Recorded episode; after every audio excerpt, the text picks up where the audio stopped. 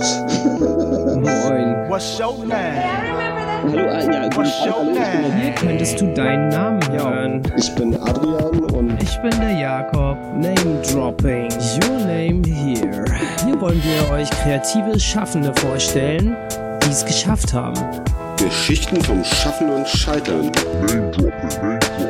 Ich interessiere mich halt wirklich sehr für mein Gegenüber und was die Person tut und macht und wie sie lebt. Hallo, ich bin Luisa Amelie und ihr hört den Name Dropping Podcast.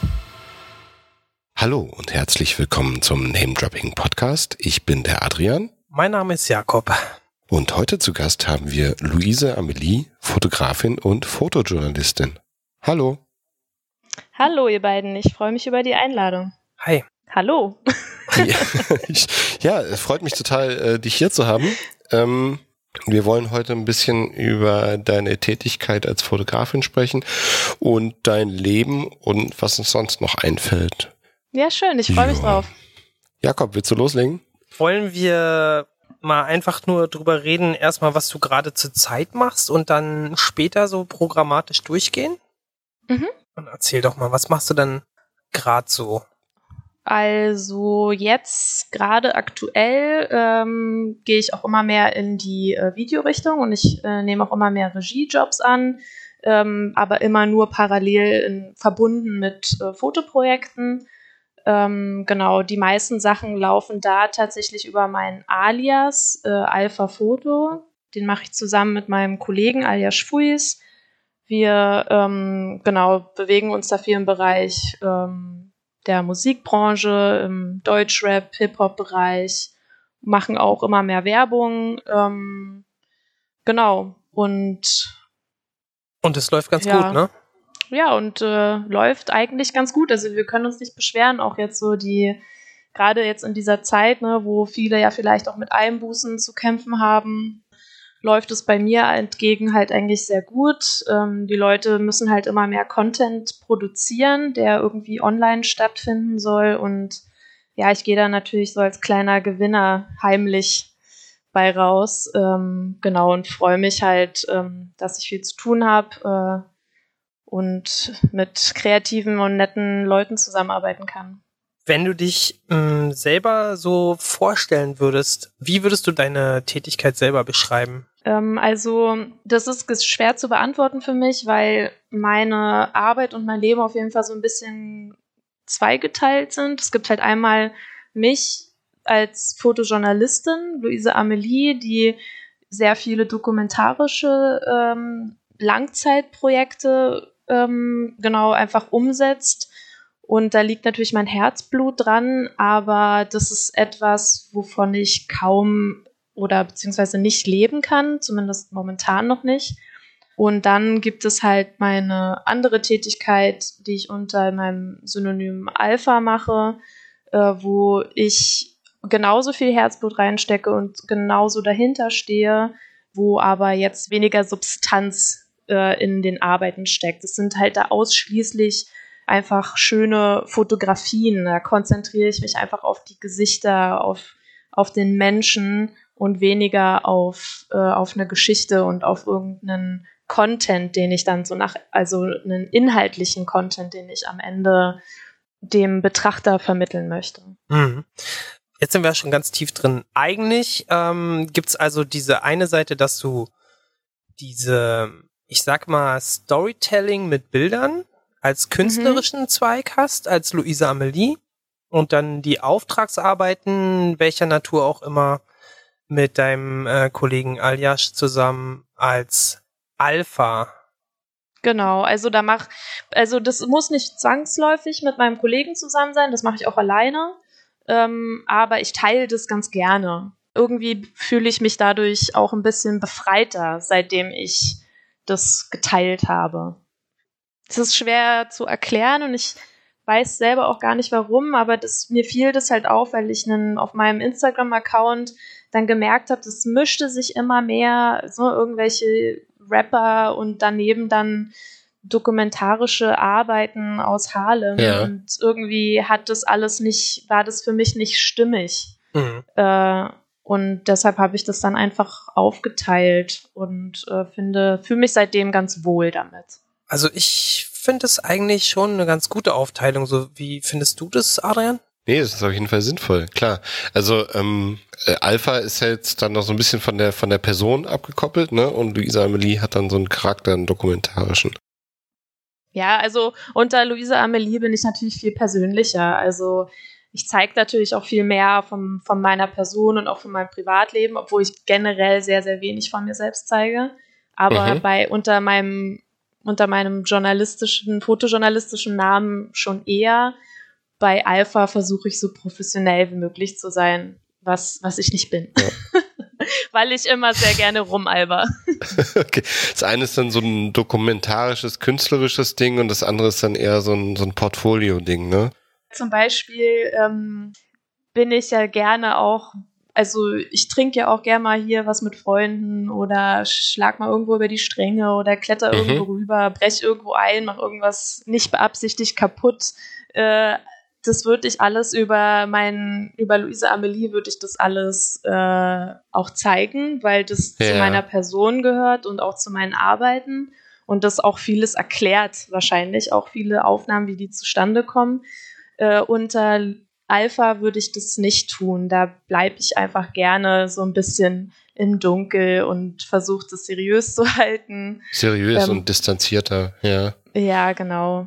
Okay, das ist jetzt super kompliziert, aber ähm, ich glaube, es ist eigentlich ganz einfach. Wir können das ja mal einfach so anteasern, dass du unter deinem ähm, Künstlernamen Luise Amelie schon viel durch die Welt gekommen bist und Mhm.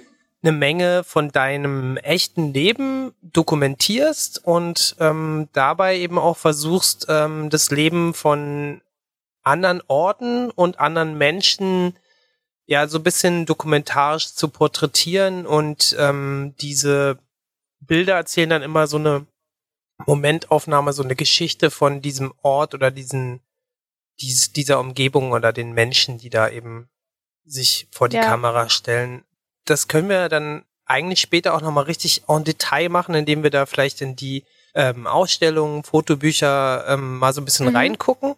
Und was, was mich aber dabei ähm, speziell interessieren würde, thematisch ist so ein bisschen ähm, einerseits diese Metaebene, wie man da als, ähm, wie du als Künstlerin sozusagen ähm, durch die Welt gehst und versuchst da nicht diesen, ähm, diesen, diesen typischen klassischen Clash äh, zu provozieren, den man immer hat, wenn man irgendwo reingeht und vielleicht eine natürliche Situation durch die Kamera dann äh, zerstört. Ne? Das ist ja irgendwie das, Mhm. das Gefährliche immer beim Dokumentieren. Ne? Dass, wenn du dann Mhm. deine ähm, 30 Mille, äh, Zentimeter langen Objektive rausholst, dass die Leute dann eventuell nicht mehr so Mhm. sind, wie sie vorher waren. Ähm, wie, wie gehst du da ran? Ähm, ja, also jeder hat natürlich eine, eine andere Herangehensweise und jeder Dokumentarfotograf arbeitet anders.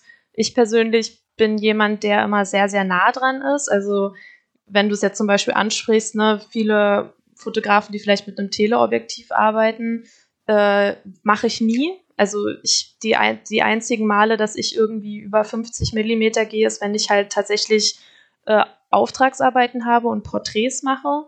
Aber in meinen freien Arbeiten bin ich immer, also ich bin halt mitten im Geschehen, ich bin halt mittendrin und eigentlich auch Teil dessen, was ich fotografiere in vielen Fällen oder in den meisten Fällen, würde ich auch sagen. Und ähm, äh, es ist natürlich, ja, das es ist sehr schwer, da nicht am Ende übergriffig zu werden, weil für mich ist Fotografie was sehr Gewalttätiges. Ne? Man, Mhm. man nimmt sich etwas von jemandem und da muss man, finde ich, sehr sensibel mit umgehen.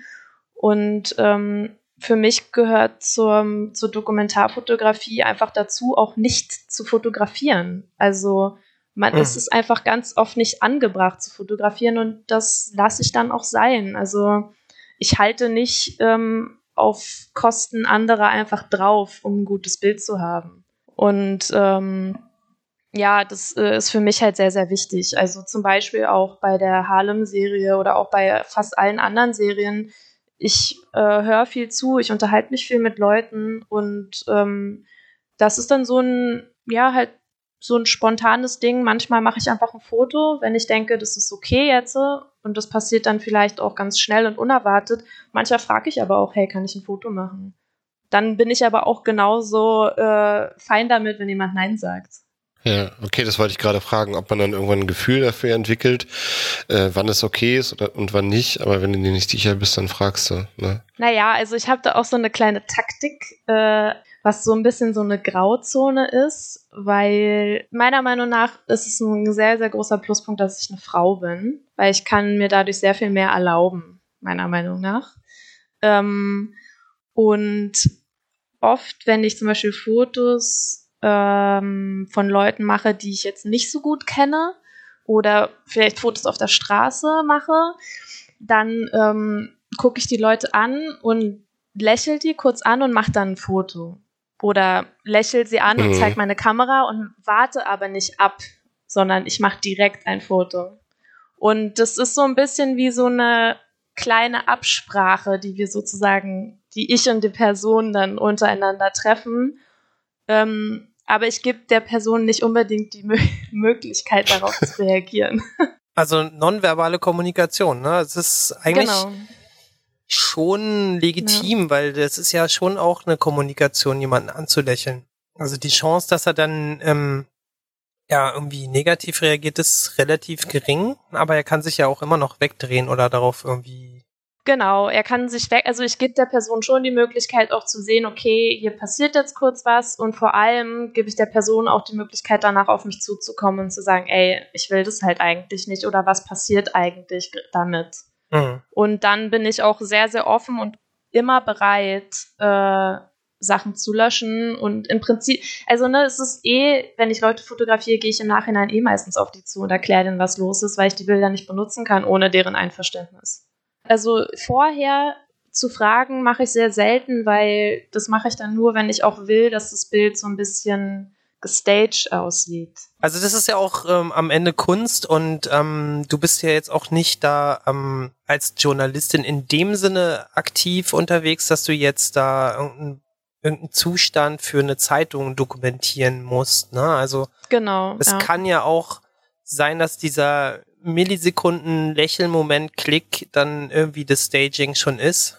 Was ich interessant finde, ich habe eben vergessen zu gendern und ähm, gesagt er und du hast dann gesagt die Person und dann ist mir äh, aufgefallen, dass es vielleicht auch irgendwie interessant wäre zu wissen, ähm, wie ihr als Duo dann agiert. Arbeitet ihr dann jeweils alleine oder ähm, seid ihr auch zu zweit als Team dann irgendwie fotografierend unterwegs? Mm, also das kommt immer drauf an. Ähm, wir machen auch viel alleine, äh, aber wenn wir Projekte zusammen haben, dann sind wir tatsächlich physisch auch beide anwesend und äh, fotografieren auch beide. Aber ähm, also erstmal geht es für mich dabei los, wo ist die Definition von wer macht ein Foto? In Deutschland ist es so, dass die Definition, dass der, der auf den Auslöser drückt, ist der Fotograf. Äh, mhm. Alles, was drumherum passiert, ist sozusagen, könnten auch Assistenten oder sonst wer tun. Äh, das ist halt die rechtliche Definition. Ne? Wir wissen alle, ein Foto macht weitaus mehr aus, als einfach nur auf irgendeinen ja. Auslöser zu drücken. Ähm, von daher fängt für mich da schon mal die Grauzone an, wer hat ein Foto gemacht und wer nicht. Äh, und dann, ähm, genau, also wenn wir zusammen unterwegs sind, heißt es natürlich nicht, dass wir parallel fotografieren, sondern meistens haben wir eine Kamera und wir wechseln uns ab und machen das halt abhängig von der Situation und von dem Menschen, den wir fotografieren. Äh, wir, also ich bin eher so ein impulsiver Mensch und äh, doch auch lauter und vielleicht auch ein bisschen auffälliger als Aljasch.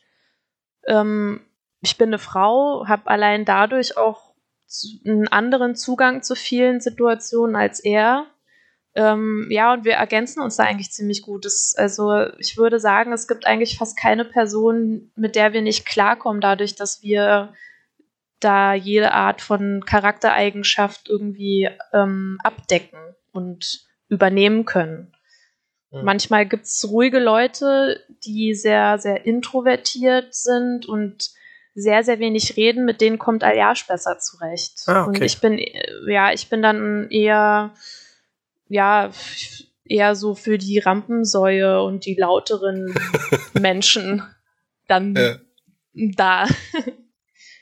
Ja, es gibt ja auch beim Podcast so ähnliche ähm, Bad Cop, Good Cop Situationen. Dynamiken. Ja. Ach, wie kommst du darauf?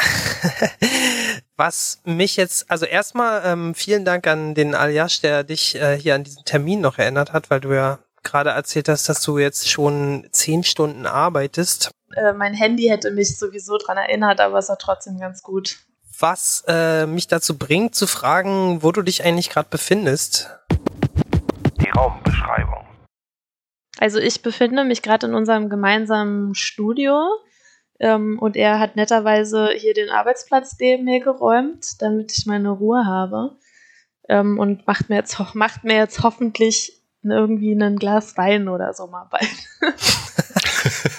Und wenn du jetzt, ähm, Das war jetzt der Wink mit dem Zaunfall. wenn du jetzt vor dich guckst, was siehst du?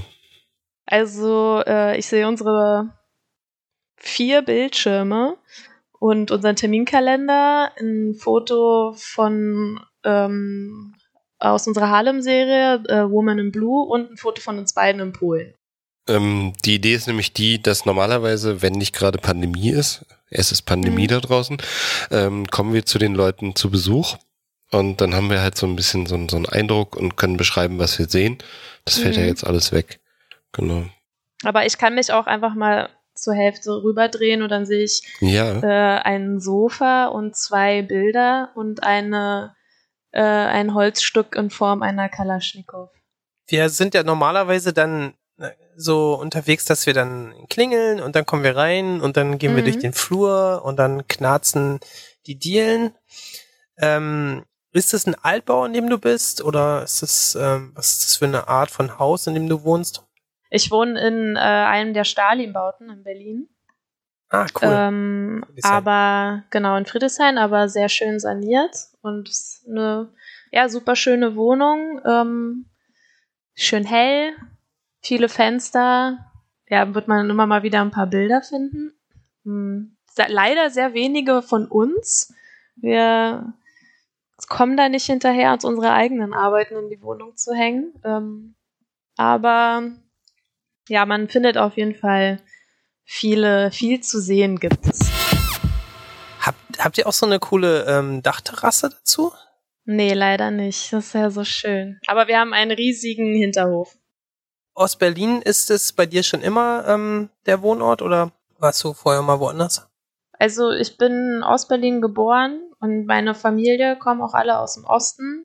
Aber ich bin mit äh, 13 nach Kreuzberg gezogen und habe dann da ein paar Jährchen gewohnt, bis wir da abgebrannt sind. Und ich wäre auch gerne in Kreuzberg geblieben, aber ähm, ja, Gentrifikation und so äh, haben leider nichts mehr Passendes gefunden. Und seitdem wohne ich in Friedrichshain. Bin hier auch echt mega froh, hier zu wohnen, aber mein Herz schlägt dann doch eher in Kreuzberg. Wie, wie kann ich das verstehen, abgebrannt? Ist die Wohnung abgebrannt oder was? Ja, ja, die, die, das, das Haus. Echt? Ey, ey, ey. Ja, Echt? es, ja, das ähm, war nicht so witzig, weil auch viele meiner ähm, analogen Fotos verbrannt sind. Aber krass. Glücklicherweise habe ich immer sehr, sehr viele Fotos verschenkt und das hat sich dann ausgezahlt, weil ich die alle wieder zurückbekommen habe. Sozusagen Echt investiert. Naja, viele Sachen, nicht alles, aber ähm, ich habe auf jeden Fall viel zurückbekommen und das war auf jeden Fall sehr schön. Das ist ja voll die ähm, ja, Karma-Geschichte. Ja. Ja, auf jeden Fall. Also wer gibt, dem wird gegeben und äh, Ja, irgendwie schon, ne? Ja. Glück im Unglück. Sag mal, jetzt wo wir gerade bei Vergangenheit und, und Kreuzberg und Friedrichshain sind, ähm, gibt es einen Gegenstand oder einen Geruch oder einen Klang, den du mit deiner Kindheit verbindest? Mm, ja. Ähm, äh, also ich, äh, mein Papa ist Zahnarzt und dieser Zahnarztgeruch, den verbinde ich tatsächlich mit meiner Kindheit. Den, und ich mag den auch sehr gerne. Okay, da bist du wahrscheinlich in der Minderheit. Ja, weil ich ab und zu in der Praxis als kleines Kind helfen durfte und kennt ihr diese, diese Masse, von der man so Abdrücke macht? Ja, Äh, die hatte so einen speziellen Geruch, ne? Nee, aber von dieser Masse konnte ich immer die Reste, die wohl hat mir dann diese Schwestern haben mir die Reste gegeben und dann habe ich daraus so einen Ball geformt und das ist das allerbeste Flummi-Material aller Zeiten. Geheimtipp. ja, äh, sag Ja. ich nur, es ist wirklich Pro-Tipp, die besten Flummis der Welt, Zahnarzt ähm, Gebissmasse oder wie das heißt. Kann man bestimmt äh, bei den einschlägigen Online-Händlern kaufen. ja, hope so. Ja, ähm, wenn wir schon in die Vergangenheit zurückgehen, ähm, da haben wir ja immer dieses Feature, der Adrian macht die halbgare Recherche, Mhm. wo er alles, was er im Internet über dich findet, der Oh. Öffentlichkeit erzählt. Oh, jetzt bin ich gespannt. Nee, nicht alles. Also halbgar deswegen, weil ich mich ganz auf die ähm, Quellen im Internet verlasse Mhm. und die auch manchmal nicht recht haben Mhm. oder uneindeutig sind. Mhm. Das heißt, ich würde hier einfach mal so ein paar ähm, äh, Key Facts, so ein paar Eckdaten ähm, hier abarbeiten. Mhm. Und wenn du Einspruch erheben möchtest, kannst du das gerne machen, was korrigieren willst, oder auch wenn du dazu irgendwas zu erzählen hast. Ne? Mhm. Die halbgare Recherche. Ich habe herausgefunden, dass du 1991 in Berlin geboren bist Korrekt. und dort auch aufgewachsen. Richtig. Dann zwischendurch, keine Jahresangabe, hattest du Kontakt mit der Graffiti-Szene in deiner Jugend und Ja. schon ist es 2017. Also du wirst 91 geboren und dann ist 2017. Dazwischen ist schon eine Menge passiert.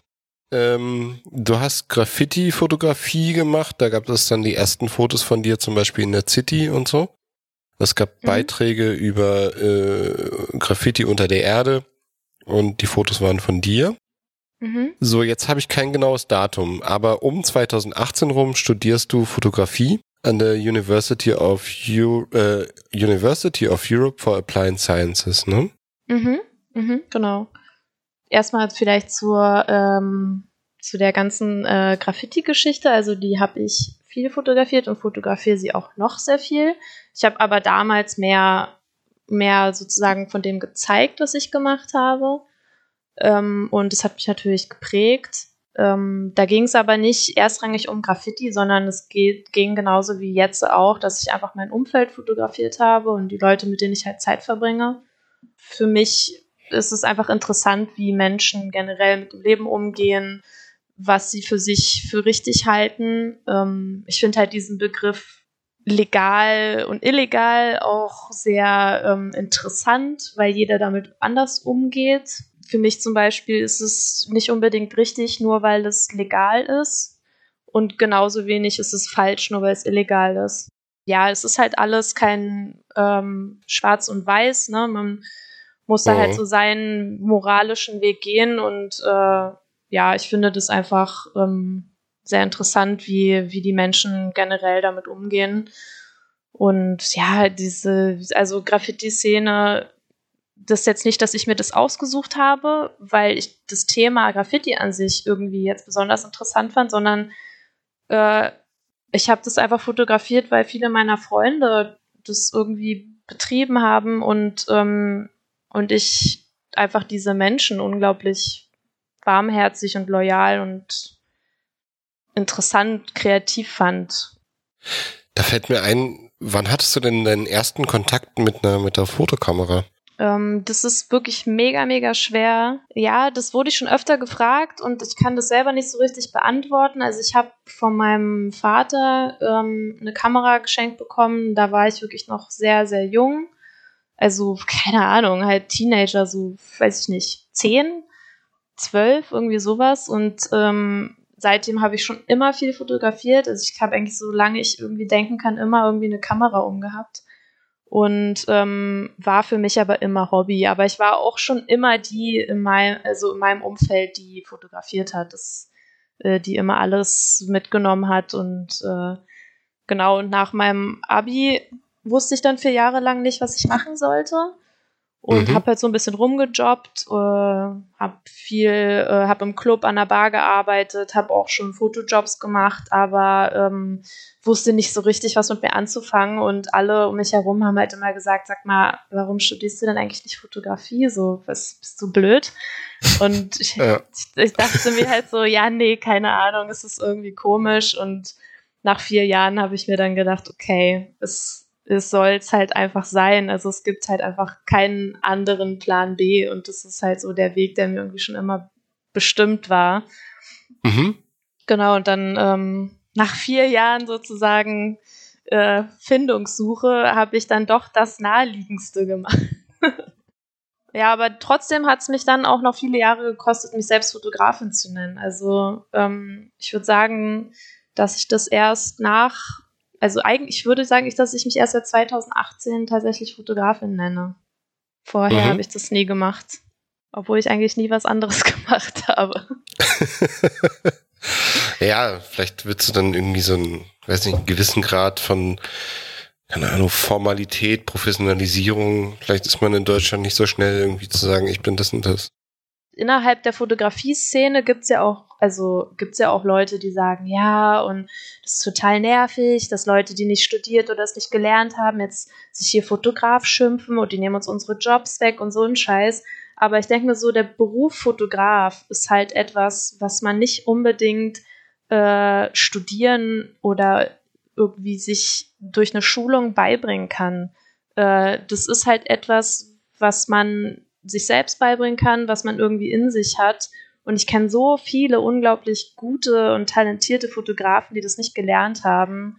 Dann auch, auch andersrum, ne? Also Leute, die das studiert haben und denken mir so, ey, Alter, such dir was anderes, ne? Wo ich mir so denke, das äh, kann halt nicht sein. Und ich finde das halt einfach generell merkwürdig, sowas durch so Ausbildung äh, festzuschreiben. Waren wir eigentlich schon durch mit der halbgaren Recherche?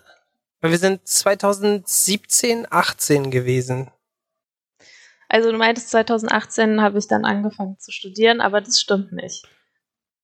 Nee, um 2018. Ich weiß nicht, wann du angefangen hast und wann du fertig warst. Ich war fertig 2018. Okay, 2018 kommt die Fotoreihe Soul Harlem raus, also S-O-L-E, Harlem geschrieben, Mhm. mit Aljash Fuis zusammen. Habe ich Mhm. Fuis richtig ausgesprochen? Ja, Ähm, und nach einem einjährigen Aufenthalt in den USA. genau. Genau. Und dafür gab es den deutschen Fotobuchpreis. Also du hast ganz viele Preise gewonnen. Wir Mhm. werden nicht alle aufzählen. Aber das ist auf jeden Fall einer, der, auf den wir sehr stolz sind, ja. Dann ist hier eine Lücke. 2021 kommt Off Worlds raus, die Fotoreihe. Da werden wir dann auch noch drüber sprechen.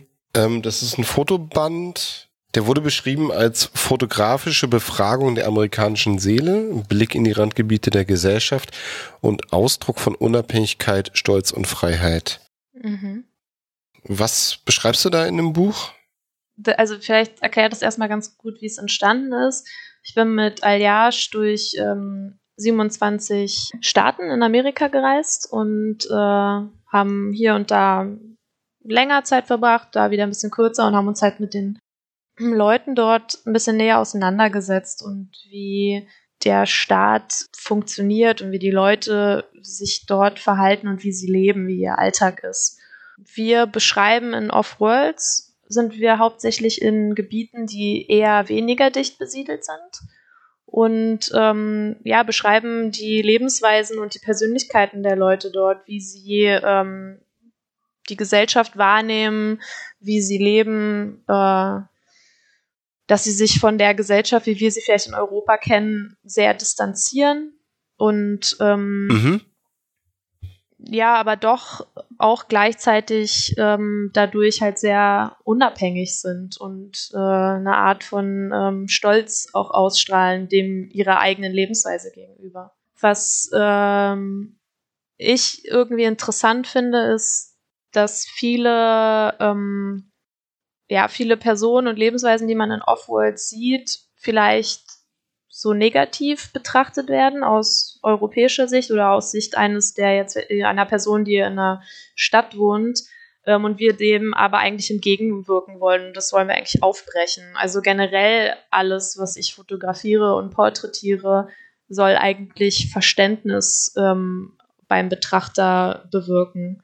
Also die Lebensweisen, für die sich die Leute entschieden haben oder die Art und Weise, wie sie durchs Leben gehen, das ist halt nicht richtig und nicht falsch, sondern es ist deren Lebensweise und ähm, jeder kann für sich entscheiden, ob das ähm, ein guter Weg ist oder ein schlechter Weg oder ob das einen glücklich macht oder nicht glücklich macht.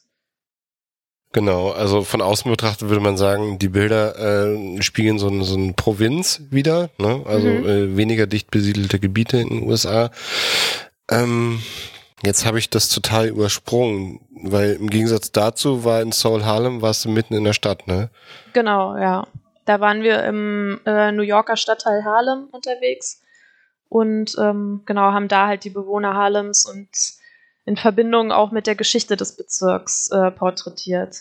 Ich habe mich mit einem mit einem Kumpel in einer Bar unterhalten und meinte, dass dass äh, mir halt ganz oft die Frage gestellt wird, was was macht denn deine Fotos aus oder was was was fotografierst du denn und äh, ich meinte halt zu ihm, dass mir das unglaublich schwer fällt, das zu beantworten in einem irgendwie tiefgründigen Art und Weise. Ne? So irgendwie sich da irgendeine Art von schöner Antwort auszudenken, die jetzt äh, interessant wäre für, für irgendeine Zeitung oder irgendein Museum oder was auch immer. Und er meinte halt zu mir, ey Luise, so von deiner Person und von deinen Bildern äh, merkt man halt einfach, dass du interessiert am Menschen bist, egal wer dass du halt ein wahres Interesse daran hast, wer dir gegenübersteht. Und dann dachte ich mir so, ja, genau das bringt es halt eigentlich auf den Punkt. Also ich interessiere mich halt einfach wirklich sehr für mein Gegenüber und was die Person tut und macht und wie sie lebt. Und das versuche ich halt in meinen Bildern wiederzugeben, ohne zu werten. Ich glaube, das ist vielleicht auch dann die Art und Weise, wie du sowas, wie du so eine Emotion wie Stolz überhaupt transportieren kannst, ne? Weil ähm, dafür brauchst du ja schon eine Interaktion auch mit dir als diejenige, die hinter der Kamera steht. Mhm. Also ich habe mir auf deiner Seite ähm, die Bilder zu Soul Harlem ähm, nochmal in so einer kleinen Auswahl bei mir äh, angeschaut und es gibt ja die ähm, diese ähm, Dame in Blau, wie heißt das nochmal? Mhm. A Woman in Blue. Oder auf Deutsch Frauenblau geht auch. Genau, Frauenblau, reimt sich sogar, obwohl es eigentlich eher so ein Türkis ist und das ähm, ist ja ein ziemlich hochgelobtes Bild. Ähm, wo hast du das aufgenommen? Also in Harlem, ja? Genau, also das Bild ist in Harlem entstanden und es ist äh, unglaublich spontan gewesen. Äh, ich bin mit Ayage durch die Straßen gelaufen, jeden Tag. Wir haben so sechs bis acht Stunden täglich auf den Straßen verbracht. Und äh, wir standen halt vor dieser blauen Wand und in dem Moment kommt sie halt aus einem äh, Späti und äh, läuft an uns vorbei. Und ich war so, halt, stopp. Und hab sie mir, hab sie mir einfach geschnappt und war, war so, du musst, du musst hier jetzt stehen bleiben und dich fotografieren lassen. So ist halt das Bild entstanden. Und dann haben wir ihr in dem Fall kurz vorher erklärt, äh, wo, was wir tun. Also in dem Fall war ja klar, dass wir an einer Serie über Harlem arbeiten. Und äh, sie war unglaublich freundlich und hat, war wirklich, ja, eine tolle Frau, also sehr, hat gelacht und äh, war sehr, sehr offen zu uns. In dem Moment, wo wir aber gesagt haben, dass wir an einer Dokumentarserie über den Bezirk Harlem arbeiten und wir sie deswegen fotografieren wollen, ist sozusagen ihre Pose und ihre Stimmung umgeschlagen, weil sie halt auch begriffen hat, wofür dieses Bild steht. Und ähm, das fand ich Mhm. sehr interessant, weil sie halt einfach stolz dasteht. Ne? Sie ist halt einfach eine stolze Bewohnerin Harlems und ihr ist klar, dass dieses Bild halt auch indirekt für den Bezirk und für dessen Geschichte steht. Ähm, ja, und das äh, fand ich, äh, deshalb ist es halt auch eins unserer Lieblingsbilder, weil sie halt ein Symbol für diesen Bezirk ist. Sie ist halt voller Farbe so, ne? Sie trägt dieses knallhellblaue oder türkise Kleid und äh, auch sehr freizügig äh, und steht aber stolz vor dieser Wand und ähm, Und die hat zufälligerweise auch Ja. fast dieselbe Farbe, die Wand. Ne? Ja, Deswegen ist es ja. so ein starkes Bild. Es ist ein unglaublich starkes Bild und sie wirkt unglaublich stolz, ne? Aber auch so ein bisschen, ja doch stolz. Ich finde, sie wird, Mhm. es wirkt vor allem total natürlich. Irgendwie ähm, mhm. ist jetzt vielleicht auch nicht so ähm, rausgeputzt oder so, wie man sich normal für einen Fototermin machen würde, sondern so, wie man Mhm. eher casual an so einem Sommer, weil die hat ja nur so ein leichtes Sommerkleid an, ähm, Mhm. also schulterfrei und so und ähm, man kann das halt einfach mal kurz beschreiben. Sie steht da halt in ihrem türkisen Sommerkleid, hat noch so eine Kippe so an und guckt eigentlich so ziemlich cool, wie man sich das so auch von einem New Yorker vorstellt, ähm, in die Kamera. Also cool. Sie guckt eigentlich gar nicht so stolz, sondern sie guckt eigentlich wahrscheinlich so, wie sie auch jeden anderen angucken würde. Ihr habt in der Zeit irgendwie eine ziemlich gute Zeit gehabt, ne? Und habt den Bezirk auch als offen und herzlich ähm, äh, Ja. kennengelernt, oder? Ist es so? Ja, auf jeden Fall. Äh, Das liegt aber auch daran, dass wir halt uns sehr viel mit dem Bezirk und den Bewohnern beschäftigt haben. Also die Leute kannten uns halt, ne? Wir waren mit einer komischen Kamera, also es ist halt alles analog auf einer Hasselblatt fotografiert, irgendwie Hm. durch diese Straßen gelatscht. Und die Leute haben uns halt einfach erkannt und haben auch teilweise gesagt, hey, hier, geh zu meinem Kumpel, geh zu meiner Freundin, geh da und dahin.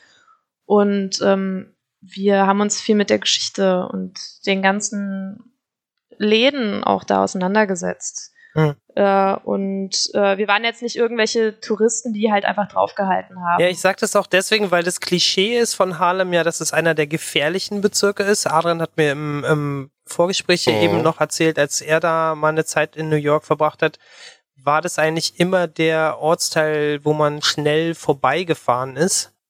Mhm. Ja, aber auch teilweise schon längst unbegründet, ne? Es ist, ähm, Also früher, so ich würde so sagen, so vor 10, 15 Jahren war das tatsächlich so, dass man als weiße Person jetzt nicht unbedingt Harlem betreten hat. Ähm, wurde uns zumindest gesagt, kann ich nicht aus eigener Erfahrung sagen. Ähm, aber da gab es auf jeden Fall schon auch noch mehr eine, äh, ja, so eine Trennung irgendwie zwischen äh, Schwarz und Weiß in, in New York.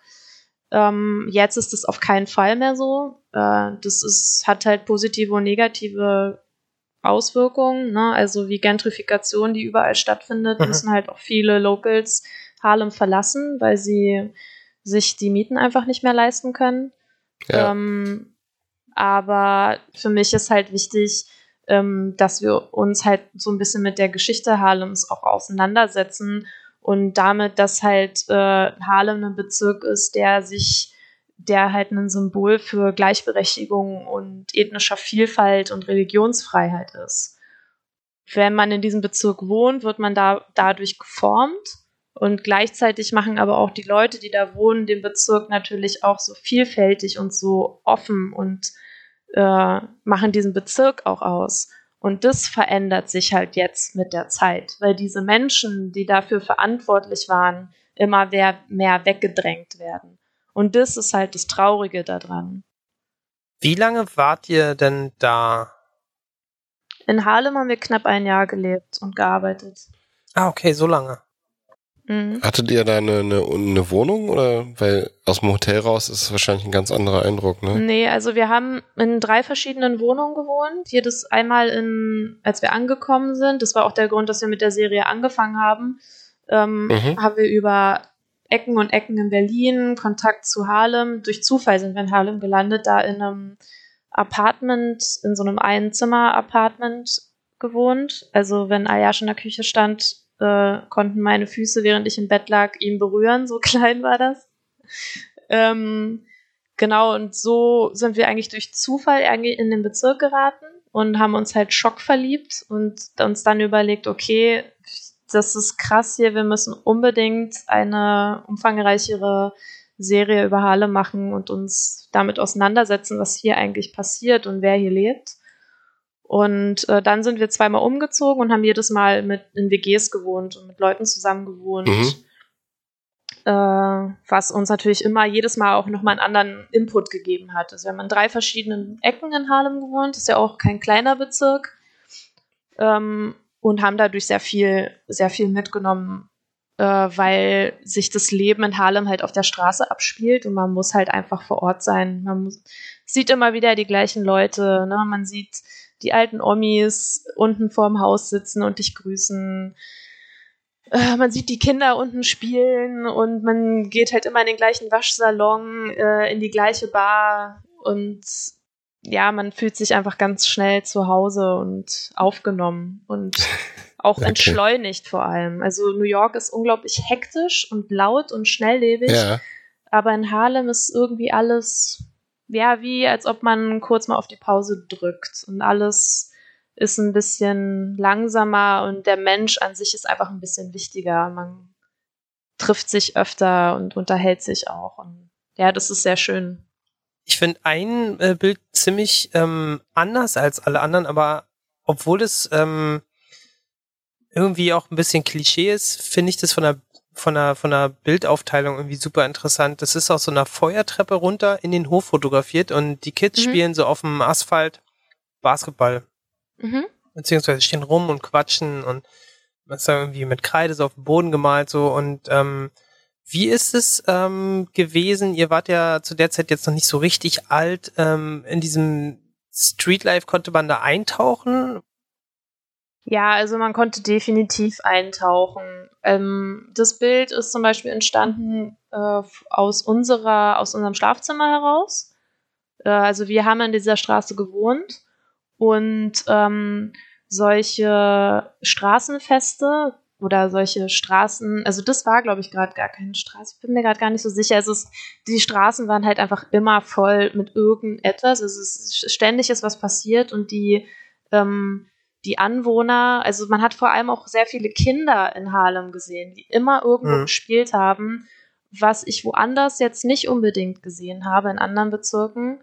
Und es liegt auch daran, dass die Leute gegen, die haben aufeinander aufgepasst, die waren irgendwie füreinander da, man wusste, wo wer hingehört, weil man sich halt einfach öfter gesehen hat und weil halt alles auf der Straße stattfindet. Und das da, dadurch unterscheidet sich Harlem auch extrem durch andere Bezirke. Und diese, diese Straßenfeste an sich, das fand ich auch sehr, sehr interessant. Äh, ich habe mich wirklich irgendwann mal gefragt, warum findet hier eigentlich jeden Tag irgendwo ein Straßenfest statt? Und dann haben wir herausgefunden, dass die ansässige Polizei in Harlem in jeder Straße ein Straßenfest organisiert. Und weil das halt so viele Straßen sind, fühlt sich das an, als ob jeden Tag ein Straßenfest stattfindet. Und das macht die Polizei aus dem Grund, um äh, den Kontakt zwischen der Polizei und den Anwohnern mehr aufzubauen. Also dass es halt nicht so gespalten ist. Und die Polizei geht sogar so weit, also die NYPD geht so weit, dass sie halt auch zum Beispiel Wasserhydranten aufschraubt im Sommer, was Ja. hochgradig illegal ist. So, das dürfen die gar nicht.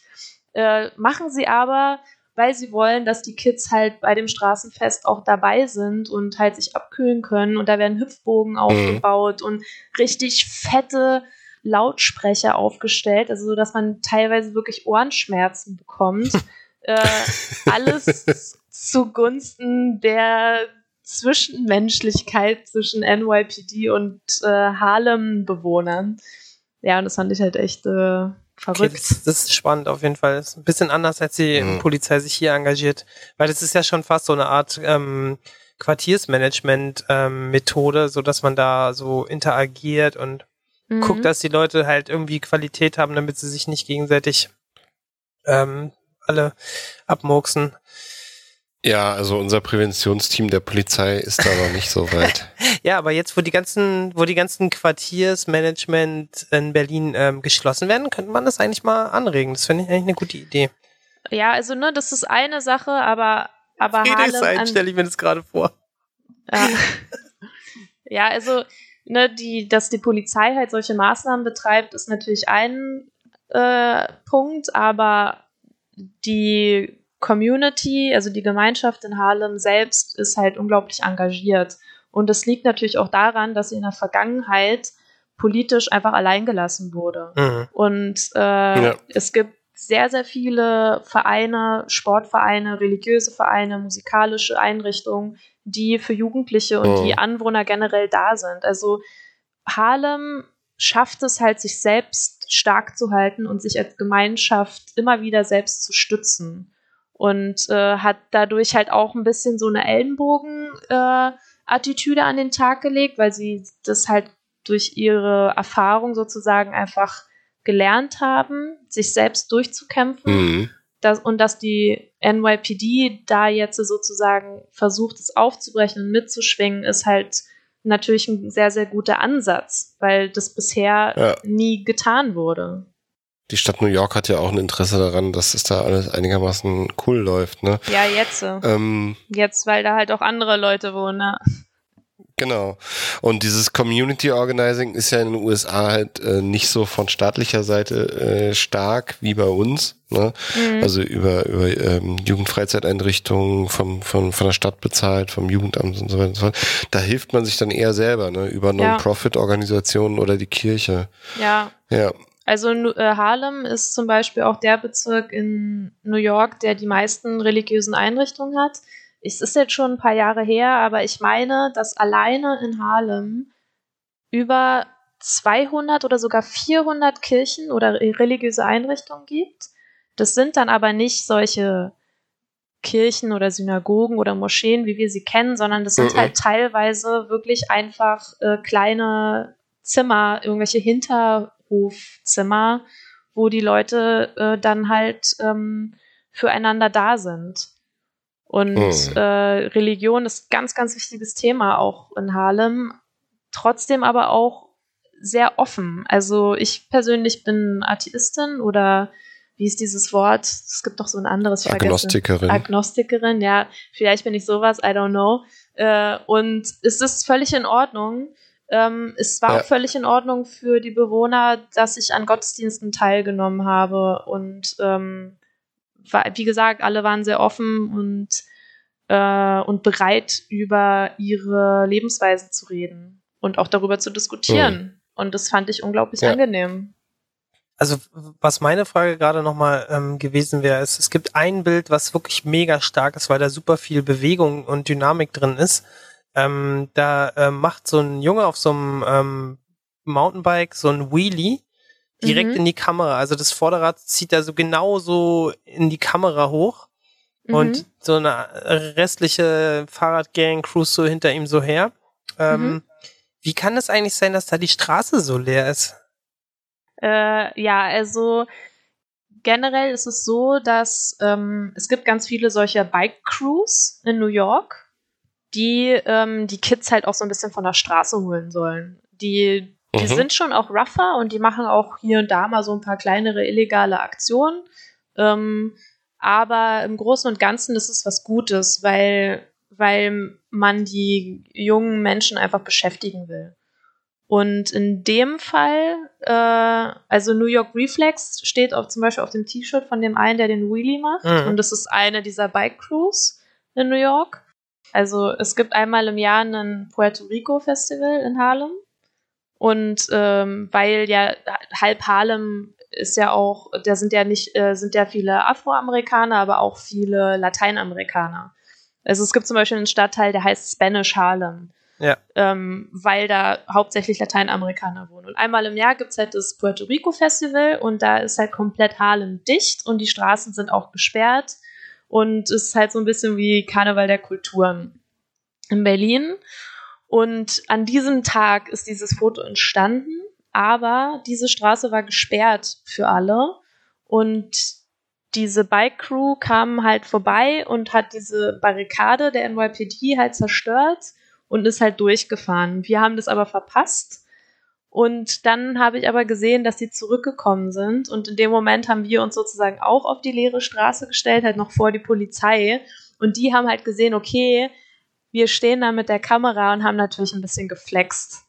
Und äh, sind dann an uns vorbeigedüst und sind ein zweites Mal durch die Ja. Barrikade durch. Und die NYPD hat es aber durchgehen lassen. Also die hätte da natürlich auch richtig Terz machen können. Aber es war sozusagen für die noch so eine Grauzone, so hey, ist Puerto Rico Festival, also erstmal A, ne, ein Tag, wo Minderheiten sich so ein bisschen auch befreien und ihrer Herkunft feiern.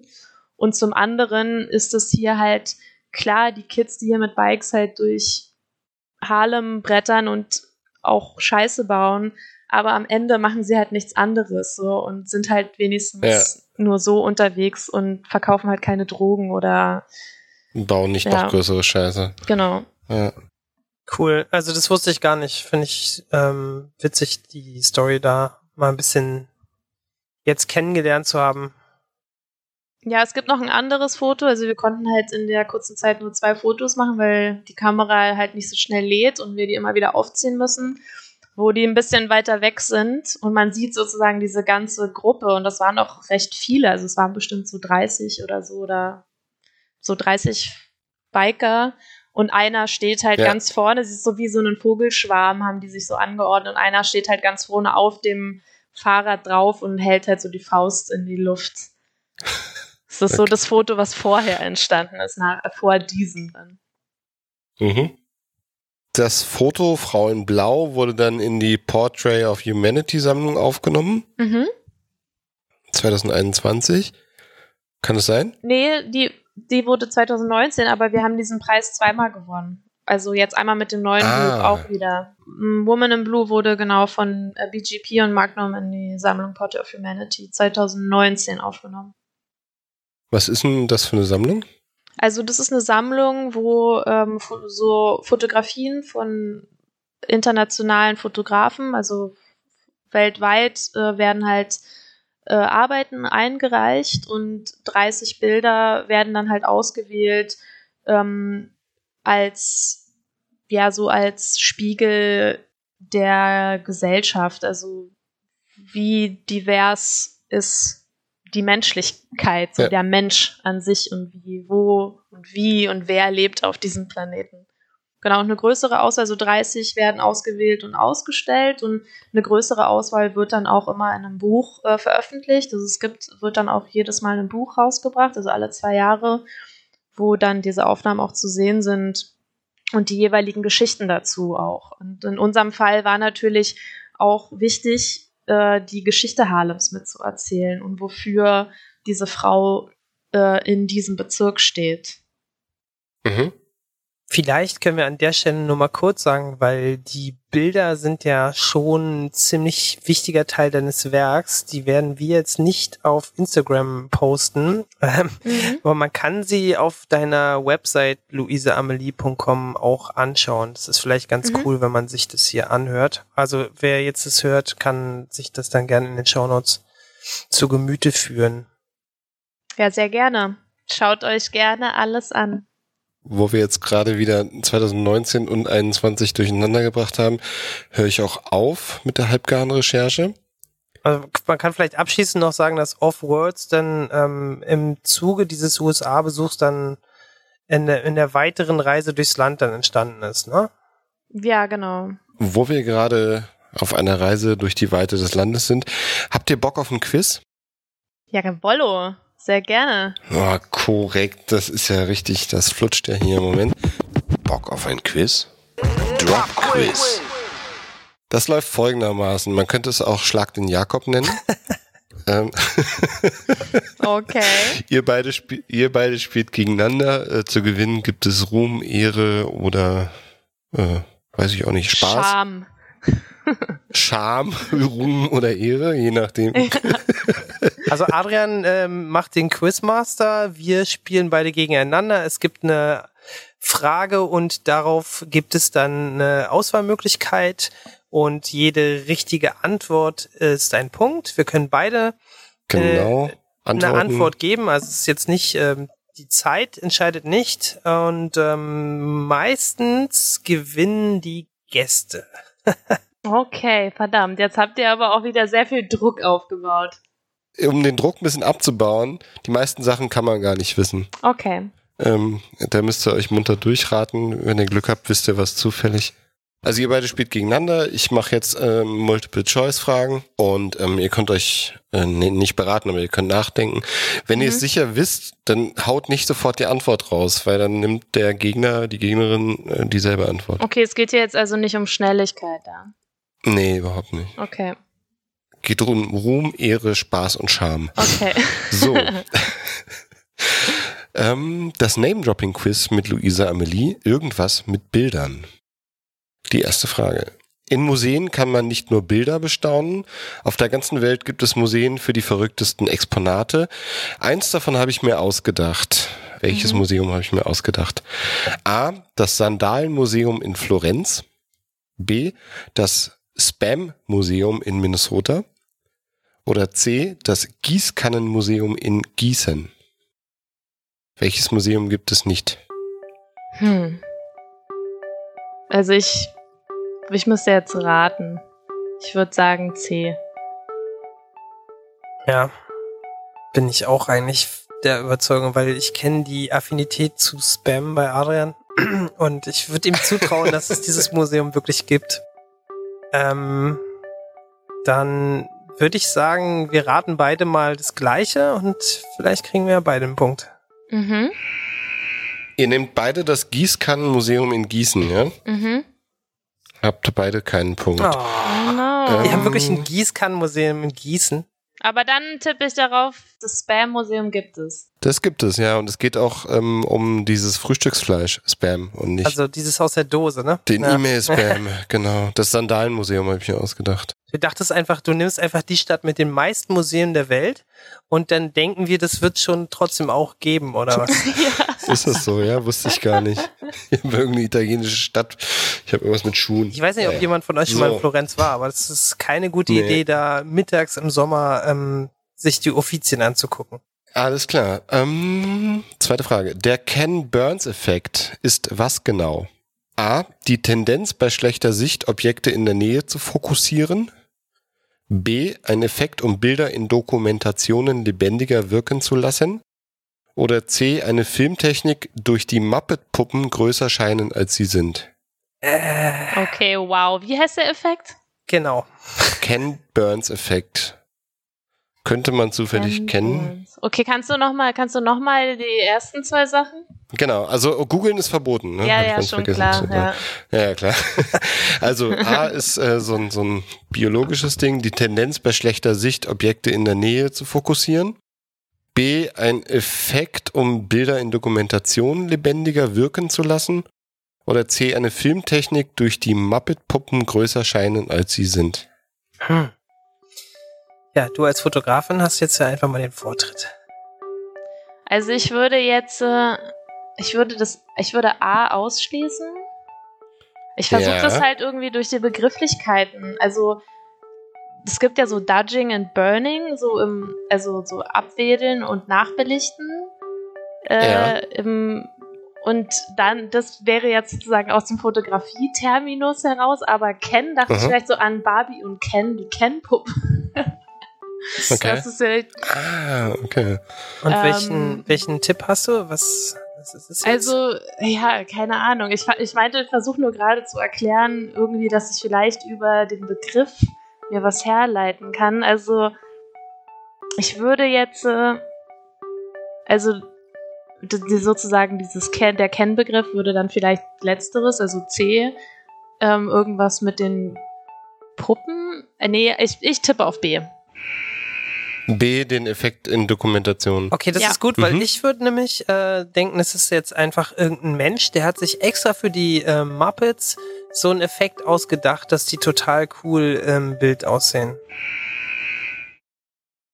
Okay. Ihr habt eingeloggt, ne? Mhm, Okay. mhm. Erster Punkt für Luise. Also Ken Burns Yes. ist Dokumentarfilmer und ihr kennt den Effekt vielleicht aus Dokus. Da nimmt man zum Beispiel ein Foto oder ein Gemälde und äh, stellt davon Teile im Vordergrund frei und dann sieht es so aus, als würden sich die Bilder bewegen, so ein bisschen verschieben. Jetzt kommt eine Fotografiefrage. Mhm. Oh nein, Äh, Druck. eine eine Fotografie von Andreas Gursky von 1999 mhm. zählt zu den teuersten der Welt. Was sieht man auf diesem Bild? A. Ein Nordlicht, B. Ein Fjord, C. Ein Fluss. Kennst du den? Den Fotografen, ja. Klar. Aber Schon mal in was voraus. Hm. Also A war das Nordlicht.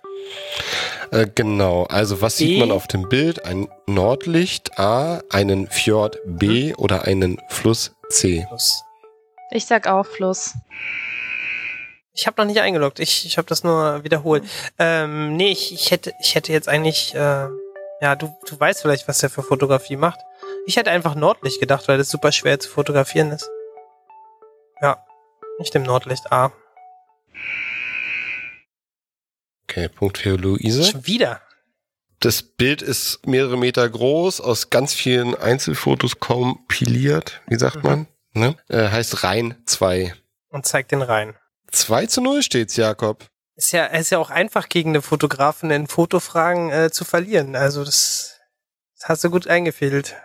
Ja, aber ich konnte es mir nicht verkneifen. Ich wollte diesen Gurski schon immer mal hier reinknallen. Der war heute einfach dran.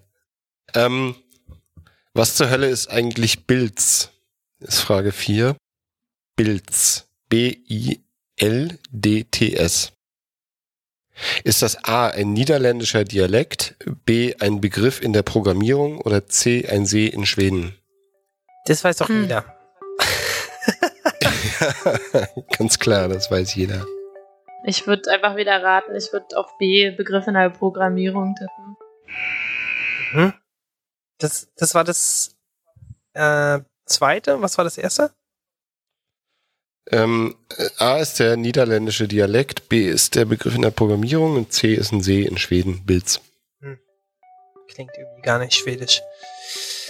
Ah, tja. Wenn ich jetzt äh, wieder was anderes nehme, dann kriege ich keinen Punkt. Wenn ich das gleiche nehme wie Luise, dann äh, kriege ich auch nur den Punkt, den sie auch hat. Das stimmt, das ist eigentlich taktisch Das ist die unklug. vorletzte Frage. Ihr müsst, äh, ja, du musst jetzt Ist mir egal. Ich will taktieren. den, ich will den, ähm, den äh, Trittbrettpunkt haben und nimm einfach auch, nimm einfach auch B. Okay, null Punkte für beide. Ich wusste es. Es war bestimmt der Dialekt, oder? Ja, es Oh ist nein, der den wollte ich Dialekt. nehmen. Oh Mann. Ja, der friesische Dialekt. Wärst du dir mal selbst treu Ähm, geblieben, Jakob? Ja, eben war Ja. er noch niederländisch, jetzt ist er friesisch. Also es Ja, ja, irgendwas stimmt da nicht. In den Niederlanden spricht man Friesisch. Aha. An, an der Küste. Gut, Ja, gut. ja. Fünftens. Okay, ähm, Jakob kann jetzt noch einen Ehrenpunkt machen oder Luise kann jetzt total abrocken. Das Bilderbuch der Struwwelpeter ist nicht nur sehr explizit, es gehört auch zu den erfolgreichsten deutschen Kinderbüchern. Was war der Autor Heinrich Hoffmann von Beruf? War er Lehrer, Psychiater oder Kinderarzt? Ach, krass. Ist übrigens, äh, ich mag das Buch sehr gerne. Und äh, kleine Side Story, ich habe das hier und es gibt übrigens auch ein Struwwelise-Buch. Also es gibt Struwwelpeter und Struwwelise. Wir kennen alle das Buch. Jetzt noch mal kurz. Das, die erste Antwortmöglichkeit war Lehrer. Genau, war er Lehrer, Psychiater, oder Kinderarzt. Kinderarzt. Ich tippe auf Arzt. Hätte ich auch gedacht. Ah, ja. Nee, ich bleib dabei. Oder vielleicht als Lehrer sind sozusagen diese Erziehungsmaßnahmen, muss man die vielleicht durchsetzen. Nee, ich, ich, ich, Mhm. ich tippe doch auf Lehrer. Mhm. Gut. Der hat vielleicht als Lehrer hat man vielleicht auch mehr Zeit, ein Buch rauszubringen als als Arzt. Hm. Das stimmt. Also, du nimmst den Lehrer. Ich nehme den? Kinderarzt. Okay, null Och. Punkte. Äh, Psychiater ist richtig, Verdammt. genau. Super. ja, Luise, du hast gewonnen. 2 zu 0. Wup, Ähm, wieder einmal hat Was Jakob war das jetzt eigentlich für ein Thema? nicht gewonnen. Bilder. Ah, okay. Irgendwas mit Und der Bildern. Struwwelpeter ist Ja. ein Bilderbuch. Deswegen. Das Richtig, ist ja, liegt genau. ja auf der Die. Band Bilderbuch habe ich jetzt auch weggelassen. Ne? Ja, klasse, Ähm, freut, freut mich. mich auch für dich, dass du gewonnen hast, Luise. Du ähm, gewinnst hier übrigens äh, jede Menge ähm, Ruhm und Ehre. Ach, schön. Das, das brauche ich noch. Das brauche ich noch.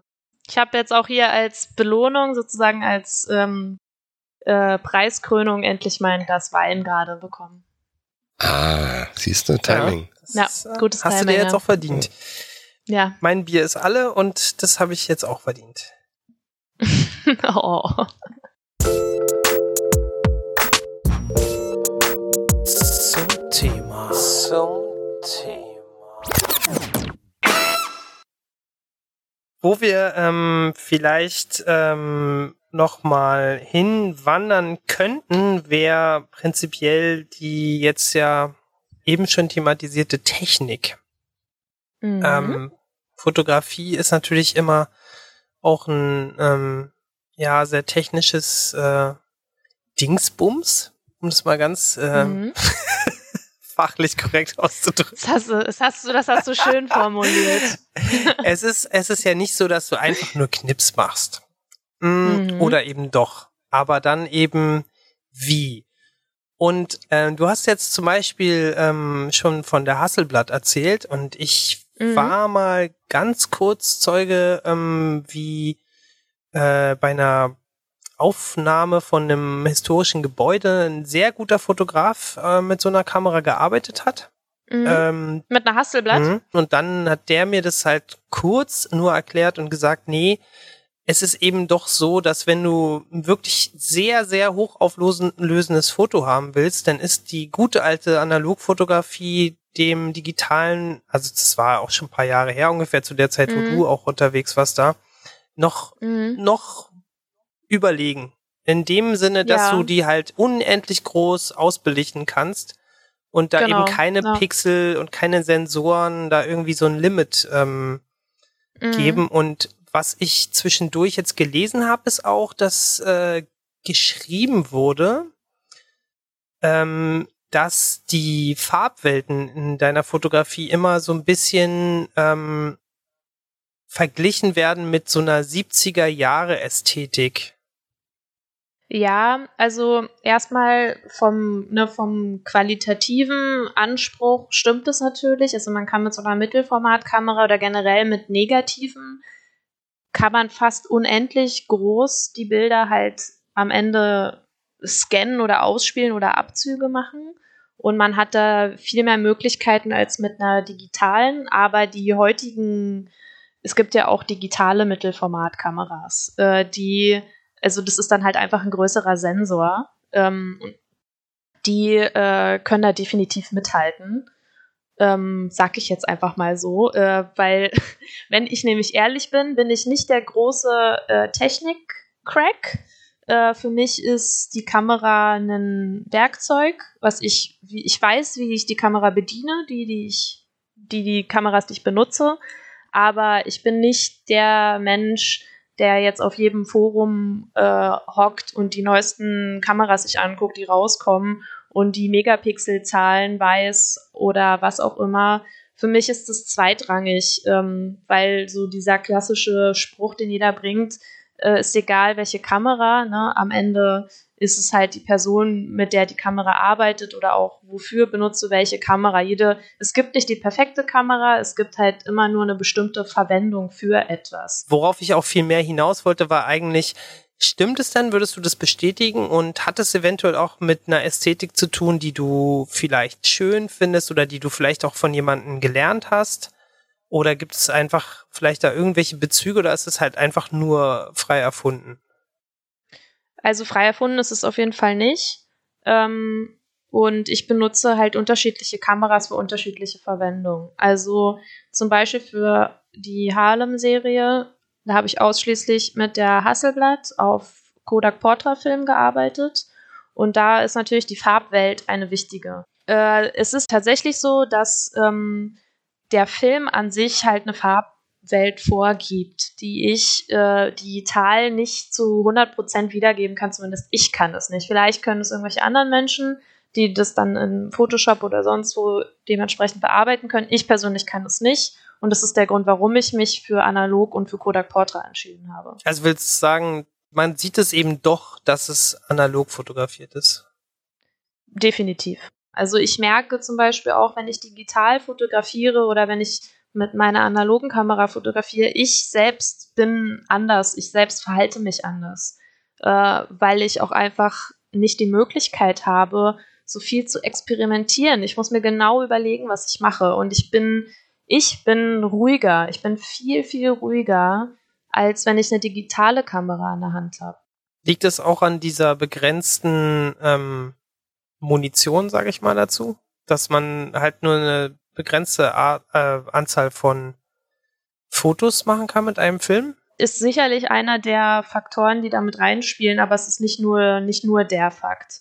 Ich, also ich persönlich denke zum Beispiel auch, wenn ich Porträts mache, ähm, ich habe ja schon mal gesagt, ne, so fotografieren hat was Übergriffiges. Also ich halte mit einem Gerät auf das Gesicht eines anderen und äh, das ist schon was sehr Gewalttätiges. Und ähm, mit, mit der Hasselblatt und der Mamiya zum Beispiel, da ich gucke ja von oben in die Kamera rein. Und die Kamera steht nicht mhm. mehr zwischen mir und dem, und dem Menschen, den ich porträtiere, sondern der Mensch kann mich angucken und ich kann den Menschen auch angucken, ohne dass irgendein Gerät zwischen uns steht. Es ist also eine viel tiefere Verbundenheit auch zwischen uns. Was ich jetzt nochmal ähm, fragen möchte, ist, es gibt da diesen Moment des, der Aufnahme und dann gibt's halt Mhm. auch noch einen ziemlich langen, äh, nicht nur Moment, sondern einen ziemlich langen Zeitraum ähm, danach, wo du dann die Auswahl machst, wo du sagst, welches Bild nehme ich überhaupt, welchen Mhm. Ausschnitt vom Bild schneide ich vielleicht auch weg oder zu und dann eben auch nochmal diese Farbbearbeitung. Ähm, wir haben jetzt ziemlich viel über die Soul Harlem ähm, Fotos gesprochen und jetzt würde ich gerne mal ähm, nochmal auf die, auf das etwas neuere ähm, von dir gerade auch rausgebrachte Buch gehen, Off Worlds. Hast du da ähm, mit den gleichen Kameras gearbeitet, weil die Farbwelten mir da doch irgendwie anders vorkommen? Nee, also ich habe äh, mit zwei Kameras in der Serie gearbeitet, einmal mit der Hasselblad und einmal mit äh, unterschiedlichen äh, Kleinformatkameras, also analogen Kleinformatkameras. Und dadurch unterscheidet sich vielleicht bei den 35 Millimeter die Farben, weil das halt, äh, weil das auch keine äh, Portra-Filme waren. Oder hast du, hast du in der Nachbearbeitung vielleicht auch was gelernt oder was geändert, was du vorher nicht so gemacht hast? Weil Mm, zwischen dem. Off-Worlds und dem Soul Harlem liegt ja auch eine gewisse Zeit. Nö, also generell, ne, ich habe in der Bildbearbeitung da jetzt keine großen Anpassungen gemacht. Also wir bewegen uns halt einmal in einem Stadtteil, in einer City, einen Stadtteil, der für mich auch sehr farbenfroh ist. Ne? Die Leute tragen gerne viele knallige Töne und es gibt Mhm. da ganz viel roten Backstein, der auch, der auch den Bezirk ausmacht. Und es spiegelt sich natürlich auch in den Farben wieder. Äh, die die allein die Örtlichkeiten in Offworlds sind ja ganz andere. Äh, Ja, es gibt viel weniger Landschaft, zum Beispiel jetzt in so einer engen Stadt, da gibt's bunte Hauswände und Mhm. farbige ähm, Kleider und so. Und Off-Worlds ähm, macht ja auf mit so einem verlassenen äh, Auto, was vor so einer Garage steht und das so einen diesigen, grau, mhm. milchigen äh, Landschaftshintergrund hat, ne? Mhm. Ja, also dahinter ist ein, Eine Landstraße? Eine, eine Landstraße und davor ist Sand. Ne? Ja. Da sind so Stromleitungen. Also die, da, die Farbwelt, die sich in Offworlds jetzt unterscheidet zu Soul Harlem, ist tatsächlich der Örtlichkeiten bedingt.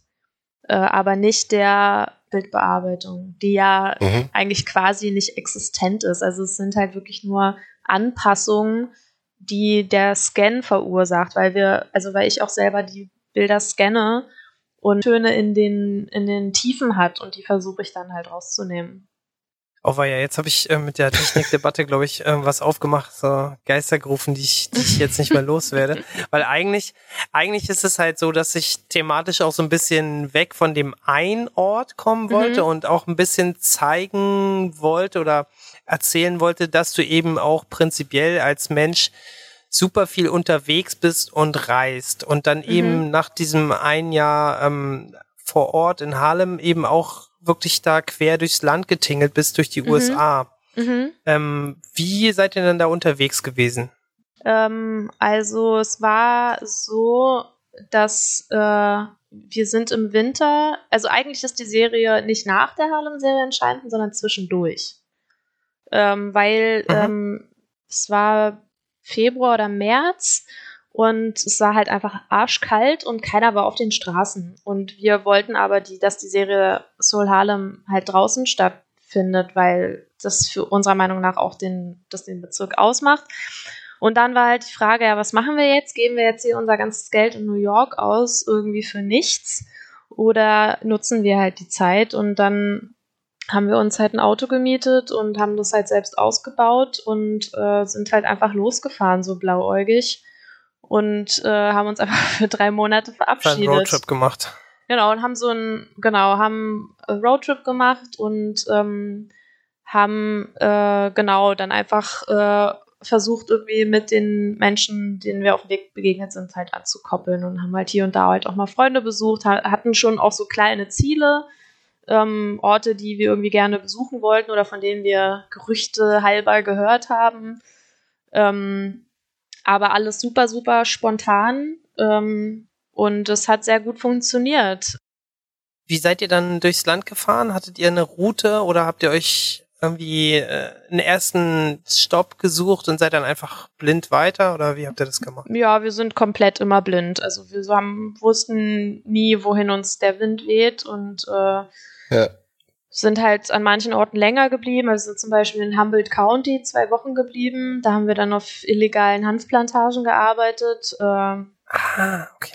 ähm, aber manchmal sind wir auch nur einen Tag irgendwo geblieben. Und wenn wir halt in Detroit sind wir ein bisschen länger geblieben, weil wir da auch coole Leute kennengelernt haben durch Zufall.